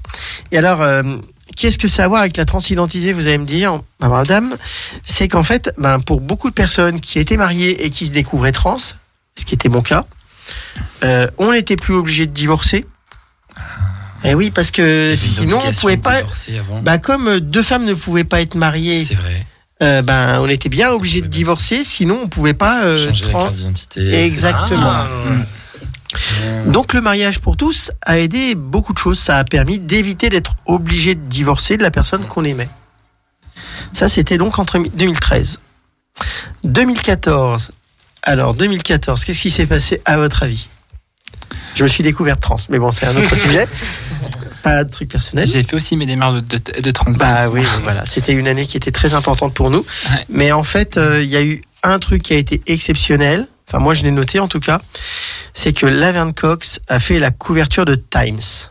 Ah c'est oui, vrai. oui, oui. ouais. Et ça, ça a été quand même un sacré marqueur. Et d'ailleurs, le titre, c'était The Transgender Tipping Point. Le point de basculement transgenre. Et c'est cette année qu'elle a été aussi révélée dans, dans la série Bien sûr. Orange is the New Black. C'était justement euh, l'année euh, Laverne Cox et c'est pour ça que le Times l'avait honoré euh, de sa première page. Ça avait marqué énormément euh, de personnes et je pense que ça a été un vrai point de bascule car en 2015, on a eu la sortie du film Danish Girl qui a été aussi un énorme marqueur. Bon, il y a eu un petit scandale parce que euh, l'acteur était pas trans et que voilà. Mais bon, euh, comme c'était quand même Lily Elbe et qu'à l'époque il n'y avait pas les hormones, euh, une personne trans euh, hormonée euh, qui joue une personne qui n'est pas hormonée, c'était un peu plus compliqué. Enfin bref, j'ai adoré ce film. Très belle performance de l'acteur. Oui, magnifique. L'acteur, euh, comme la performance, je dirais. Mais enfin, ça, c'est un sujet.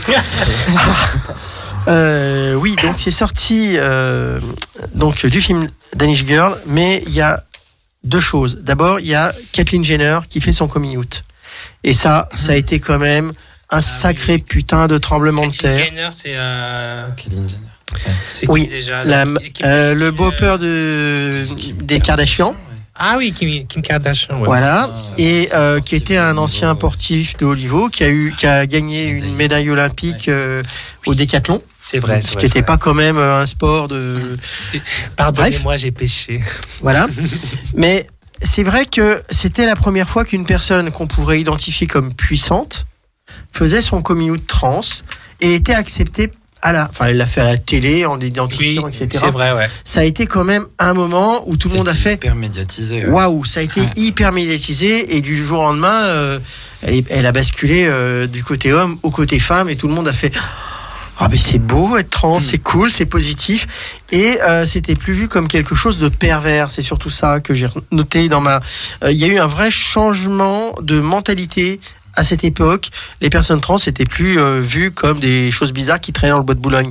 Euh, Je suis désolé pour les personnes qui traînent dans le bois de Boulogne, mais c'est pas le sujet. Mais voilà. Et euh, donc ça, c'était 2015.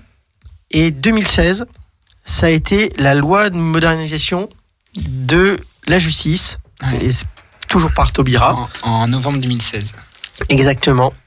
Euh, qui faisait que ben, on n'avait plus besoin d'être opéré euh, et de montrer nos parties génitales euh, pour avoir accès à nos changements d'identité.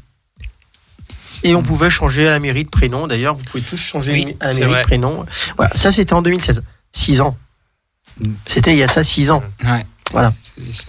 Euh, et à titre d'info, euh, c'est 2017 où le décret rentre en application. En février. Voilà, en février 2017. Je connais date par cœur. Voilà, c'est- c'est- bah oui, euh, on, a, on, on est toutes parties à la mairie euh, comme des Oui, folles oui. avec nos papiers. On veut changer, on veut changer, on veut changer. on est partis au TGI. Enfin bref, 2017, ça a été euh, pour nous une vraie libération à plus d'un titre où enfin on allait pouvoir nous identifier en tant que nana sans avoir besoin euh, d'être euh, vérifié, surveillé, autopsié, enfin à la limite de l'autopsie. Euh, je me rappelle que certaines personnes nous racontaient euh, qu'elles avaient eu des contrôles pour vérifier la profondeur de leur partie génitale pour obtenir euh, leur attestation de changement Ah ouais, d'accord. On en était là, hein, on en était là. chaud. Voilà. C'est grave. Mm. Ah, mais ouais, carrément. Je savais pas tout ça, moi. Donc ça c'était en Je 2017. la- Je la ramasse. On avance, on avance, on avance. 2018. Alors c'est le seul truc qui était positif en 2018. Alors vous allez voir, c'est euh, que la loi transgenre sort en Belgique. C'est-à-dire les Belges aussi ont leur loi pour euh, le changement d'identité. Et j'ai un, un autre truc pour 2018. Mais, euh, Elle est incollable. Oh, bah on oui. est- on n'est pas à Trivial Poursuite. hein. Moi, j'avais, j'ai deux trucs après qui sont pas drôles, donc vas-y, lance. en 2018, c'est la, c'est, c'est la série plus, plus belle de la vie qui, qui inclut un, un personnage transgenre. Ah bah, Jonas Jonas, c'est ça. Bah oui. Eh Ah, oui. Je regarde Euh, pas. on un compte super aussi dans ces années-là la série Pause aussi. On La parle pas de MJ. Rodriguez aussi, qui est la première actrice trans de l'histoire Oui, euh, de la télé à être à être primée d'un Emmy Award. Tout à fait. Mm. Donc 2018, il y a encore des choses. Ils en passent des choses dans la télé, euh, je regarde pas. Bon. Alors, moi j'ai noté deux autres trucs qui n'étaient pas forcément super joyeux en 2018. C'est la mort de Vanessa Campos, Ouais. qui était une TDS qui a été tuée au bois de Boulogne. Et euh, bon, c'était l'année d'après, mais j'ai mis euh, au même moment. C'était Julia qui euh, s'est fait agresser euh, devant les médias. Elle s'est fait filmer. euh, Au niveau de la bouche de métro. au bout d'une bouche de métro, tout à fait. euh. Mm. Alors, pourquoi je parle de ça? Parce que, en fait, avant, euh, une personne trans qui se faisait agresser, même pas elle allait au tribunal porter Ouais. plainte, tout le monde s'en foutait, comme euh, voilà. Et là, non seulement euh, ces personnes qui se sont fait tuer et agresser se sont euh, ont été visibilisées, je dirais, Euh, mais les coupables ont été retrouvés et mis en prison. Ils ont pris du ferme. Ils ont pris de la prison ferme. Yes. Et ça, ça a envoyé un sacré fichu message comme quoi on ne pouvait plus agresser impunément des personnes trans. Et les mentalités ont sacrément changé à ce moment-là. Et moi, je me rappelle d'avoir vu Julia à la télé aux 20h, qui pas être transidentité. J'ai fait Waouh Waouh, ça y est, ça y est. On est vu, on est, on n'est plus vu comme des personnes malsaines, on est vraiment vu comme des personnes normales, avec peut-être une différence, et on est accepté et on est entre guillemets. euh, Vous êtes plus vus comme des maladies, quoi. Vous êtes vus comme des personnes. des tout à fait, qui, euh, tout à fait. On était légitime dans la société. Et ça a été vraiment un tournant aussi en 2018. Euh, ce sujet-là euh, m'avait beaucoup marqué. Euh, on passe à l'année d'après. Oui, 2019. 2019, l'année du bœuf. Non, je rigole. Euh, alors, 2019, la PMA pour tous. Merci Macron. Ah oui. Sauf les personnes trans, mecs trans. hein. Non, eux, ils n'ont pas droit. Euh, ça a été quand même un peu décrié. Mais, euh, alors oui, ça a été quand même un truc qui était dégueulasse, que les mecs trans n'aient pas accès à la PMA. Mais il y a eu un débat, un débat qui a été important et qui a quelque part visibilisé les mecs trans, et plus particulièrement les mecs trans enceints. Oui. Et euh, du jour au lendemain, on s'est dit ah ouais, donc il y a des mecs qui peuvent être enceints. Et euh, ça a changé les mentalités au point, bah, on revient sur Jonas Benhamed l'année dernière qui a sorti un film euh, Ouais, sur ce, qui- enfin qui a qui- sorti, Qui joue dans qui a joué film, dans un film. A Good Man que je, que je vous conseille de voir tous et toutes. Mais ça c'était en 2021, donc. Ouais, bon, bah, a- voilà. mais, mais le film, il a, il, il- il a été tourné en, en 2018. Mais sauf qu'avec avec le Covid, tout ça, ça a Ah oui, ça décalé. s'est décalé. ok. Mais donc, euh, effectivement, euh, ça a permis de poser la question de la parentalité trans, dont on parlait tout à l'heure. Et un autre sujet qui, a, qui est sorti en 2019, c'est le fait que sur les formulaires scolaires, on ne parle plus de papa, maman, mais de parent 1, parent 2.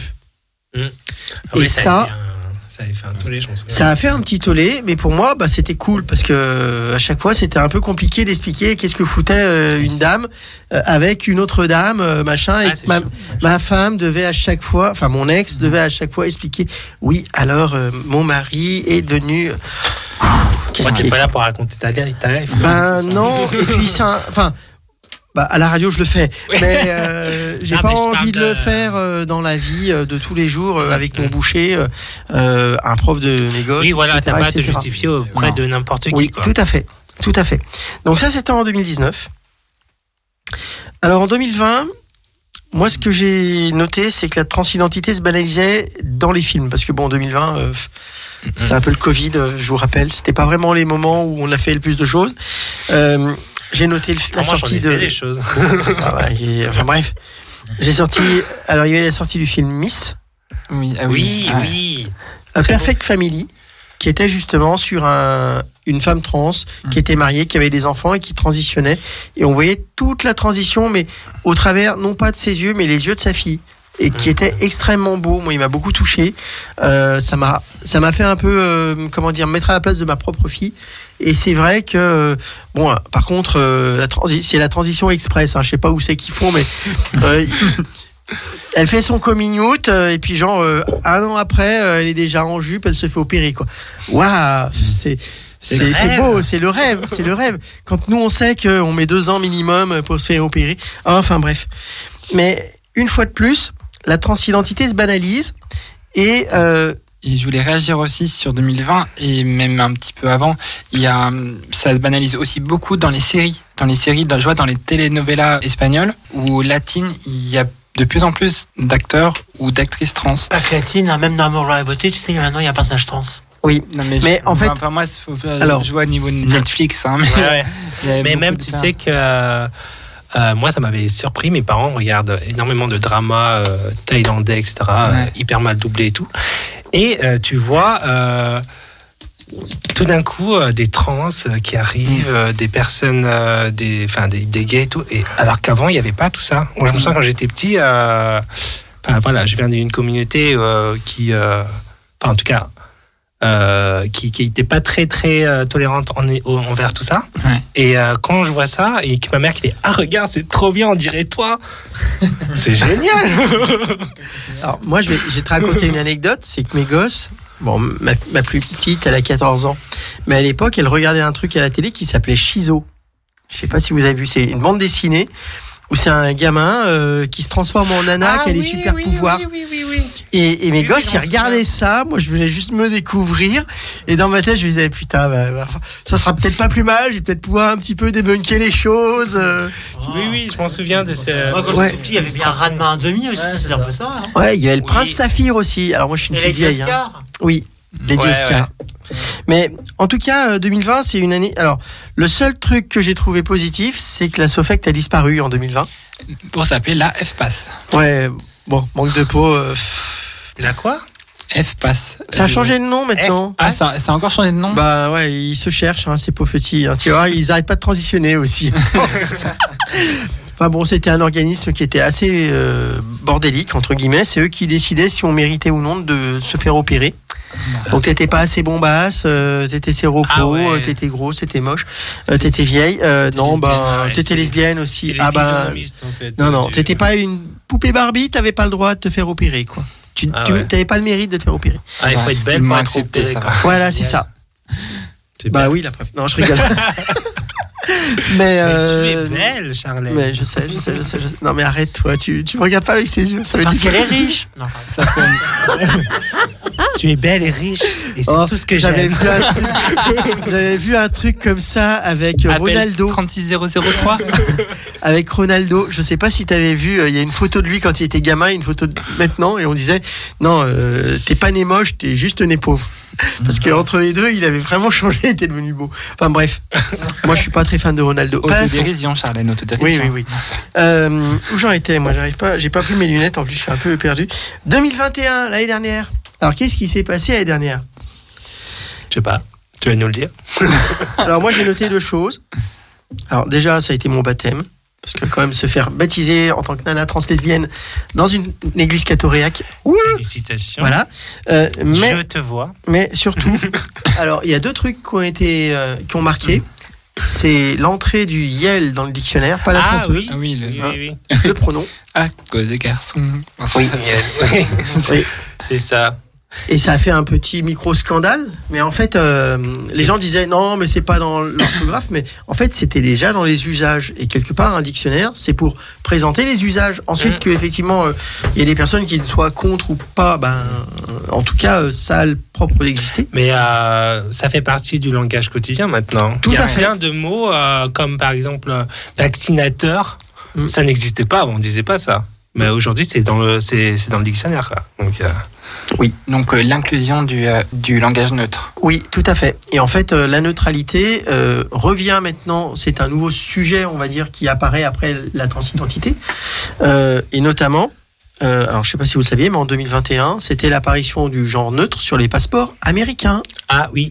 Et ça, c'est bien. J'aimerais bien avoir un Un passeport américain? neutre. Neutre? Bah oui. Pas moi, hein, je meuf. Mais en fait, euh, le vrai sujet, c'est pas forcément. Alors, bon, en France, c'est pas encore gagné. C'est pas encore là. ouais. Il y a eu plusieurs trucs, ça a été essayé, et puis il y a eu des appels, des cassations, finalement, ça a été euh, pas accepté. Je pense que, effectivement, le principal problème du genre neutre en France, c'est que dans la langue française, c'est il ou elle. Le jour où le yel va être plus commun, le neutre se mettra en place très naturellement. Mais il faut que ça passe. Mais il faut Ah savoir oui, que déjà, oui, déjà. sur les passeports, c'est autorisé. Donc, euh, euh, à Malte, euh, en Allemagne, dans, aux États-Unis, en Finlande, je crois, on peut avoir déjà euh, un genre neutre et être identifié neutre. Bon. Mhm. On est en 2022, ça y est.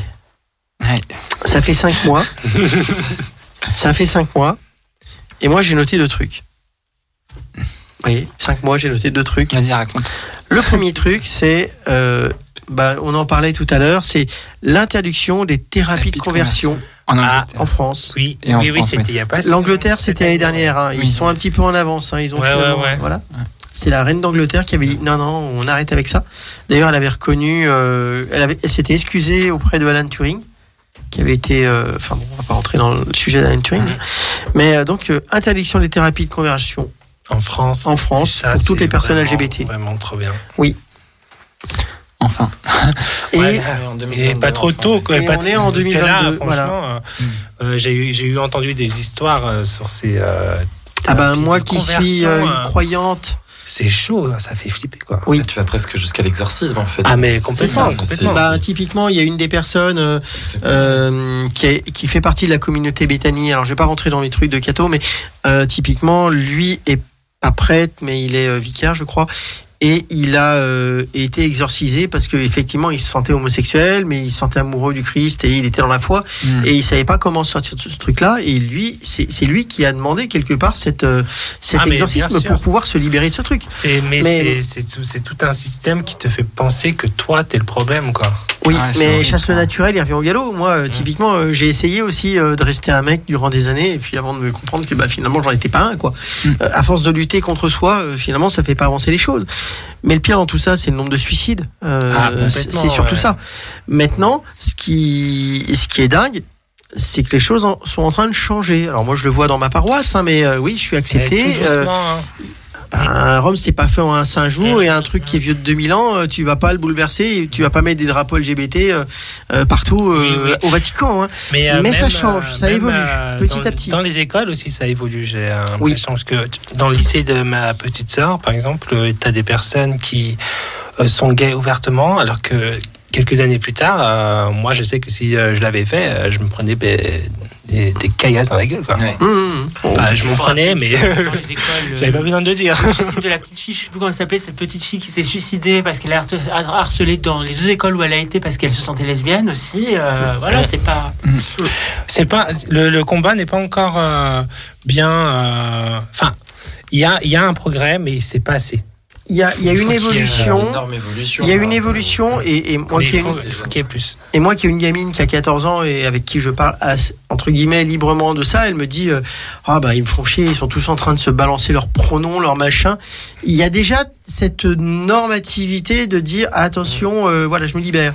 Et euh, il y a eu un sondage qui est sorti, euh, je crois que c'était l'année dernière ou il y a de ça quelques années, comme quoi 22% des personnes, et- enfin des, des, des ados, se disaient non binaires.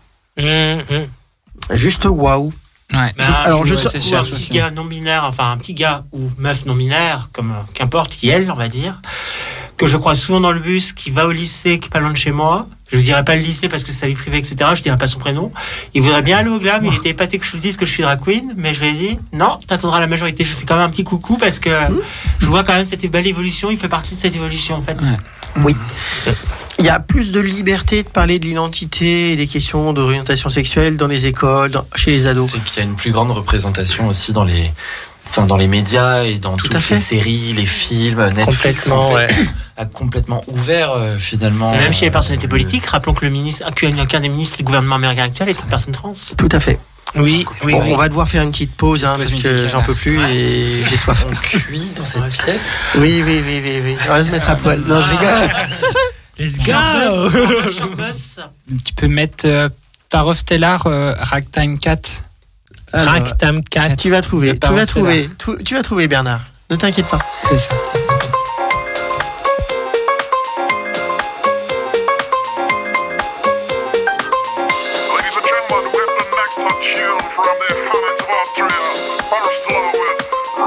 cats.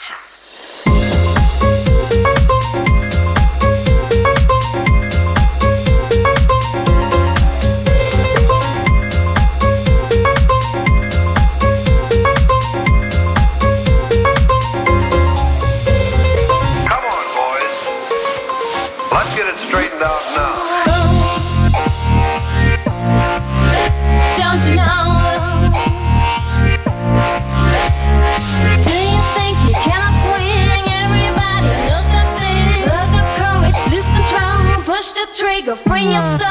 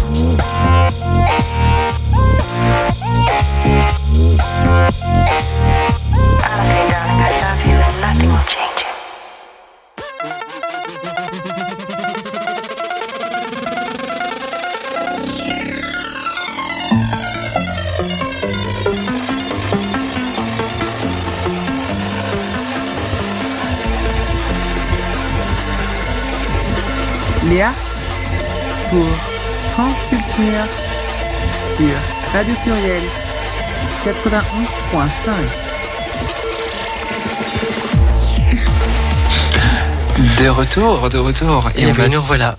Toujours sur Radio Pluriel, Transculture numéro 1 sur la diversité euh, dans la région lyonnaise. Oui. Et vas-y Charlène. Ouais, non, je voulais juste terminer sur un truc. Donc là, on a parlé un petit peu des 10 trucs, euh, enfin, les, ce qui s'est passé sur la transidentité depuis 10 ans. Euh, comme vous avez dû remarquer, effectivement, il y a beaucoup de choses qui a bougé. Mais euh, comme le, le mois prochain, c'est le mois des fiertés, on fera un sujet sur bah, qu'est-ce qu'il faudrait encore que ça bouge, parce qu'il y a encore plein de choses à faire. On en a déjà abordé un sujet sur la parentalité, mais euh, il y a énormément de choses. Et justement, bah, on en parlera le mois prochain. Euh, et on parlera d'un autre truc à la fin de l'émission euh, sur euh, la, la- la- le rapport de santé des personnes trans qui est sorti euh, justement en janvier. Euh, et je voudrais faire un petit point sur ce truc-là.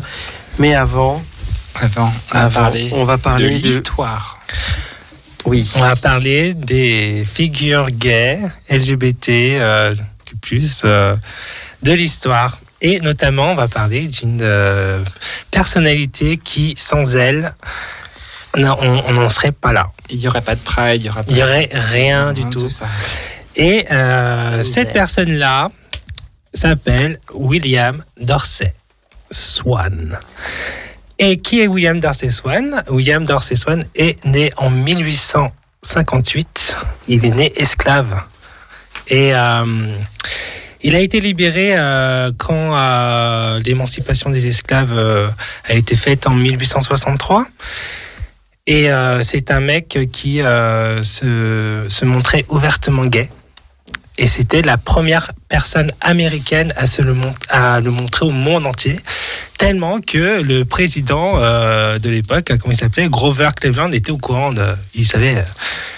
il avait eu vent de, de, de ce mec noir euh, qui, euh, qui, qui couche avec des hommes. qui couche avec des hommes. Et euh, pour euh, faire, comment dire, il a créé, euh, il, a, il a utilisé les balls, c'est-à-dire euh, euh, ce contexte de faire des soirées en s'habillant super bien et tout, nan, pour se retrouver et faire un espace où on pouvait être soi-même. Et, la, spécificité de ce ball, c'est que les, les hommes noirs qui s'y qui s'y retrouvaient s'habillaient en robe. Et euh, ils étaient euh, là ils n'étaient pas là pour euh, faire de la performance. C'était vraiment pour créer une communauté pour parce qu'à l'époque il faut savoir que c'était punissable par la loi hein. tu, tu pouvais pas te montrer comme ça voilà. Et c'est c'est les, personnes qui qui font partie de qui ont participé à ce ball qui ont, ont, tout de suite appelé la soirée drag parce que drag veut dire euh, se travestir et c'est devenu le drag ball d'où la, la, la, la genèse de, de, de tout ça C'est lui qui a fait ça alors? Exactement, ma belle. Ah, donc c'est pas moi. Non, c'est pas toi. Toi, tu, tu, es, tu es une suiveuse, ma chérie. Alors, durant ces, euh, ces drag balls, on y faisait euh, une, euh, une sorte de danse particulière euh, qu'on appelle le cake walk. Le cake walk, c'est quoi? C'est quelque chose qui est similaire à un peu, je sais pas si vous connaissez le Soul Train, euh, où euh, il y a Ah oui. euh, Bien sûr, le Soul Train, une- qui connaît pas. il y a, il y a, en fait, il y a une, il y a deux rangées et au milieu, il y a un passage où tu viens, où tu danses comme ça et tout. Oui, comme l'émission Soul Train, une émission culte des années 70 Voilà. souvent sur YouTube. Oui, oui, voilà. Donc tout ce qui est Soul Train, donc ça, c'est un peu similaire à tout ça, ou voguing, etc. Et en fait, euh, euh, les personnes qui participaient euh, venaient se pavaner euh, dans, dans ce, dans, dans cette, euh, cet espace-là pour. euh, pour, pour euh, remporter. Et celui qui, faisait la démarche la plus improbable ou la, plus sensuelle et tout, nana, gagnait le fameux cake. D'où le nom Cake Walk. Et sachant que cette danse, cette marche est en fait une. euh, comment, comment, comment je peux dire ça? C'est euh, une manière en fait de. euh, euh, voilà, c'est un mouvement de résistance face à la suprématie blanche de l'époque. Donc c'est vraiment quelque chose euh, de très très fort. Euh, ensuite, euh, qu'est-ce que je de quoi je veux parler? Oui, donc du coup, il organisait ses soirées et tout, et euh, la police a eu vent. La police a fait énormément de descentes. Donc, euh, à la première descente, euh, William Dorsey, c'est euh, comment dire Il s'est interposé pour protéger ses 12, ses 12 copines euh, et il s'est pris des coups, etc. Et, bref, il a, il a pris cher et euh, c'est pour ça qu'il s'était au- autoproclamé la queen de la queen of drag. Et la queen of drag, à l'époque, c'est pas juste queen euh, comme drag queen. Nous, euh, à l'époque moderne, on se dit ouais, queen voulait dire avait une autre signification. C'était celle qui euh, qui euh, Qui protégeait. Qui fédérait. C'est un peu qui- la reine des la- abeilles, voilà, quoi. Exactement, celle qui La fédérait, qui gérait, qui, euh, qui, c'est la, la, la mother en fait, la maman. D'où aujourd'hui, maintenant, euh, enfin, euh, juste après, il y a eu des, des maisons euh, euh, de machin avec la mother de truc, la mother de machin. C'était un peu la Anna Madrigan. euh, Ouais, ouais, un peu. Et euh, donc durant, euh, donc euh, durant ces soirées-là, elle, euh, euh, il y a eu des descentes euh, pas possibles et tout nana, et euh, elle s'est fait arrêter pour euh, des choses complètement cons, du genre, euh, alors du genre, du genre, on, on lui demande déjà, on, on, l'a arrêté pour usurp- usurpation d'identité de femme, Mhm. déjà, Euh, pour trouble à, à la, la vie publique, hein, espace bonne public. non, même pas. Non, euh, et on lui a demandé euh, d'arrêter de- d'organ- d'organiser ces, ces soirées. Alors, juste une blague, enfin, petit, petit aparté comme Ouais, ça. ouais. Euh, je sais, est-ce que tu savais qu'il y avait une permission de travestissement?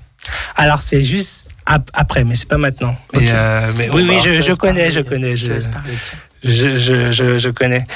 Mais, euh, mais si tu veux en parler, vas-y. Non, non, c'était en 1800. hein. Il, il faut savoir que il y a eu une ordonnance qui obligeait, obligeait, enfin, il fallait demander au préfet de police le droit de s'habiller en homme. C'est-à-dire les femmes devaient Oui. avoir une autorisation pour s'habiller en homme. Et alors, il y a une femme célèbre qui avait cette autorisation de travestissement. C'était Georges Sand. Oui. Oui, oui, oui.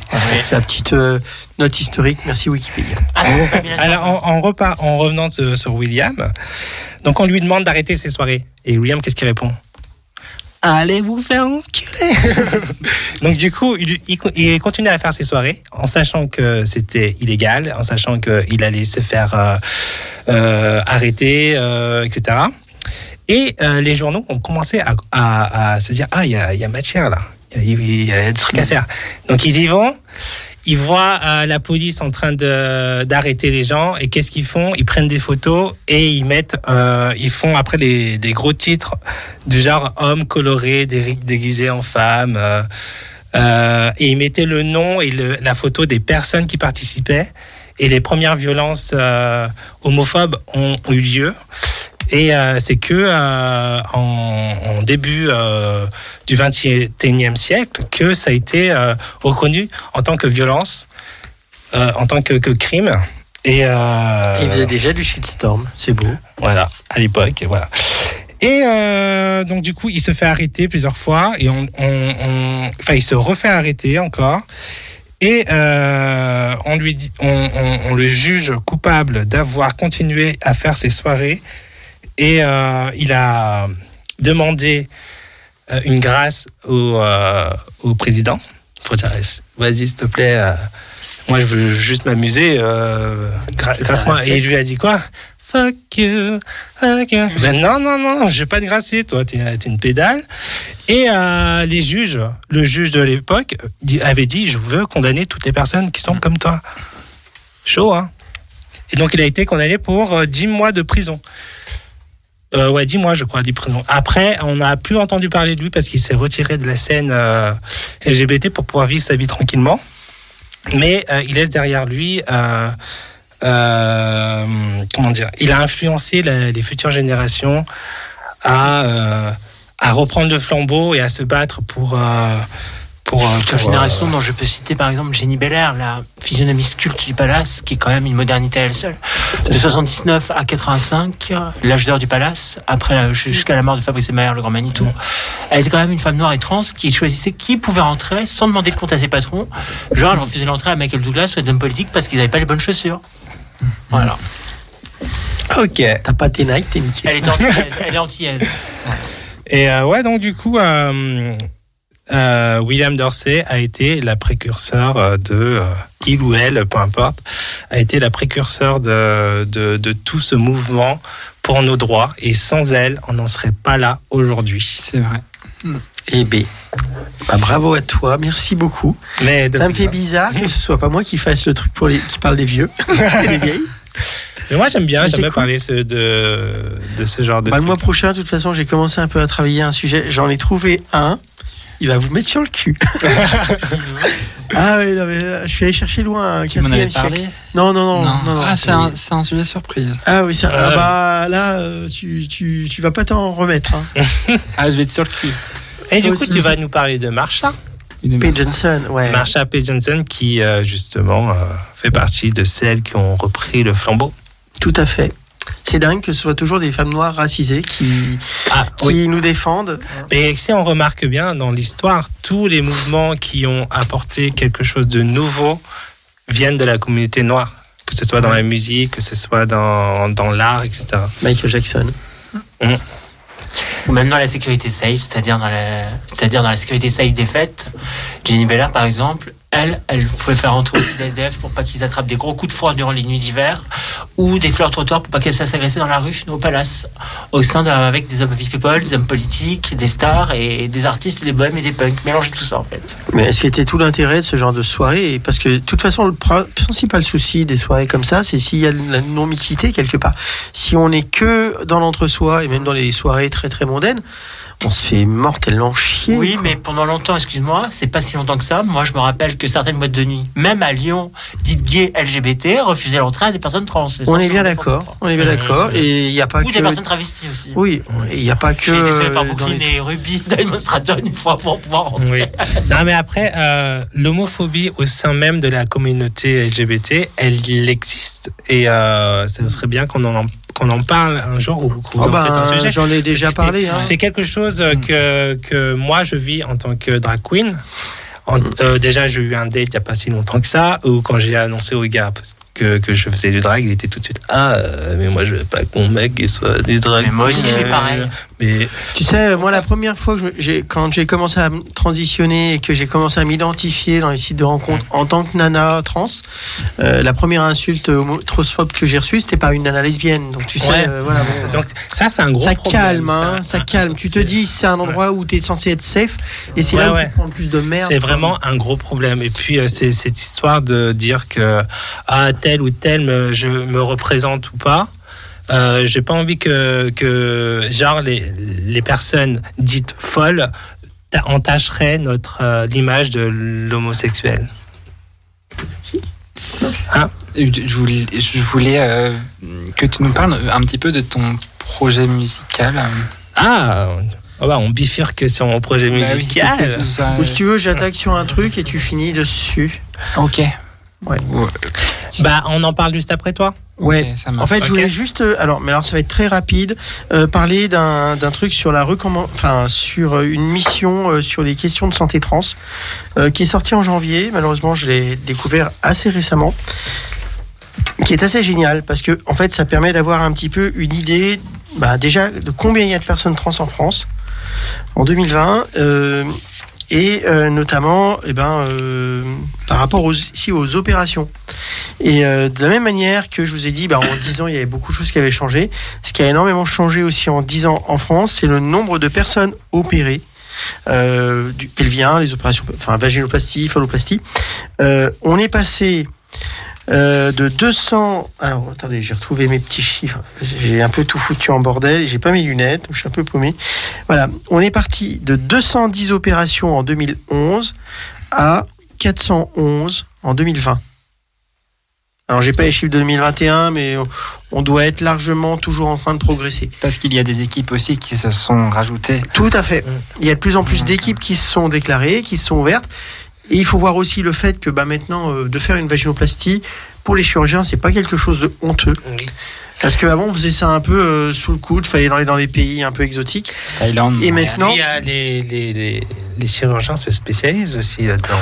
Bah, non, non, c'est des urologues et euh, je dirais que tout urologue, euh, après quelques euh, séances, il est cap chirurgien urologue, je précise, est censé. Mais c'est vrai qu'il y a peu d'urologues qui font des opérations de manière régulière, c'est-à-dire au moins une vingtaine d'opérations par an, Ouais. quoi, ce qui est pas énorme. Mais il faut, enfin, on avait donné les chiffres du nombre de personnes, d'urologues, chirurgiens, qui étaient capables, entre guillemets, de faire des opérations de chirurgie, de réassignation sexuelle. Et dans les faits, il y en a une dizaine en France, quoi. C'est que dalle. Et Ah, ben c'est rien du tout. ouais. voilà. Alors, je voulais juste te faire un petit cocorico parce que il faut savoir que euh, Lyon, voilà, Lyon, c'est euh, près de 40% des opérations. Oui, Ah. ah. sud, ouais, qui, Cocorico. qui est spécialisé. euh, Et, euh, Bah, il y en a deux, hein. Ouais. Voilà, c'est Terrier et Morel. Journel. On leur fait des bisous aux deux. D'ailleurs, j'ai vu Terrier pas longtemps. Enfin bref, on va pas reparler de ça. Euh, voilà, donc c'était très rapide. Euh, toujours est-il qu'il y a eu des recommandations qui ont été faites. Il y en a eu précisément 20, euh, 21. Et il est fort probable, parce que c'est comme ça que ça se passe maintenant dans le gouvernement, il y a une mission parlementaire, il y a un truc qui sort, et après ils nous ressortent des nouvelles lois pour euh, gérer. Alors déjà, s'ils peuvent déjà euh, traiter les cinq premiers euh, sujets, ça serait bien. Notamment euh, supprimer l'avis du médecin du Conseil national sur les demandes de chirurgie d'affirmation de genre. Parce qu'actuellement, pour faire une opération, une vaginoplastie ou une phalloplastie, euh, il faut que tu aies un accord d'un psy, d'un endocrino Ah oui, oui, et d'un oui, chir. Et tant ça. que t'as pas ça, tu peux pas. Et je te parle même pas des listes d'attente. En moyenne, on est obligé d'attendre un à deux ans Quelle horreur. oui. Alors, et je, je termine juste par ça. Euh, je fais un gros bisou à Laurine, qui est une ex à moi et qui se fait opérer demain. Et donc, je pense très fortement à toi, ma belle. On pense tous à toi, même si je ne te connais pas. Moi aussi. Eh bien, on va parler de mon de- projet, Voilà. du coup. Ça. Alors, euh, eh ben, du coup, euh, le projet Sohoki Royal. Je vais être très bref parce qu'on n'a pas beaucoup de temps. Euh, c'est un projet euh, de, de plusieurs chansons que j'écris dans un style euh, euh, qui m'est propre, on va dire. Donc, je m'inspire un peu de tout, de tous les, euh, de, plusieurs influences, etc. Donc là, en exclusivité, je vais vous faire écouter euh, une chanson qui euh, normalement devrait sortir en 2023. Et euh, donc, elle n'est pas encore tout à fait bien ficelée parce que c'est encore, elle est encore en état de démo. Mais comme c'est ma première radio et que je suis officiellement dépucelé de la radio, eh bien, il faut fêter ça. Donc, euh, je fête, euh, je fête ça avec une chanson qui est dédicacée à tous les connards de ma vie. Donc, vous savez, toutes ces personnes qui vous disent, Ah, ça euh, fait bander mou, là. Ouais, toutes ces personnes qui euh, n'arrêtent pas de, enfin, qui savent mieux que vous euh, ce qui est bon pour vous, alors que et euh, qui se permettent de vous donner un avis alors qu'ils ne sont experts en rien du tout. Et je ne parle pas d'internet, hein. je parle dans la vie réelle. Donc cette chanson s'appelle Cool et euh, j'espère qu'elle vous plaira.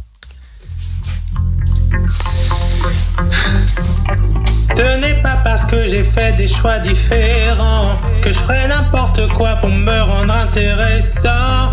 J'essaie simplement de suivre ce que mon cœur me dit. J'écoute mon instinct, évidemment mon corps aussi. Alors avale ton mauvais speech, car pour toi tes paroles, je ne suis pas bon public. Je veux être acteur de ma vie et ne plus me taire. Si j'ai besoin d'un avis, je saurai où le trouver.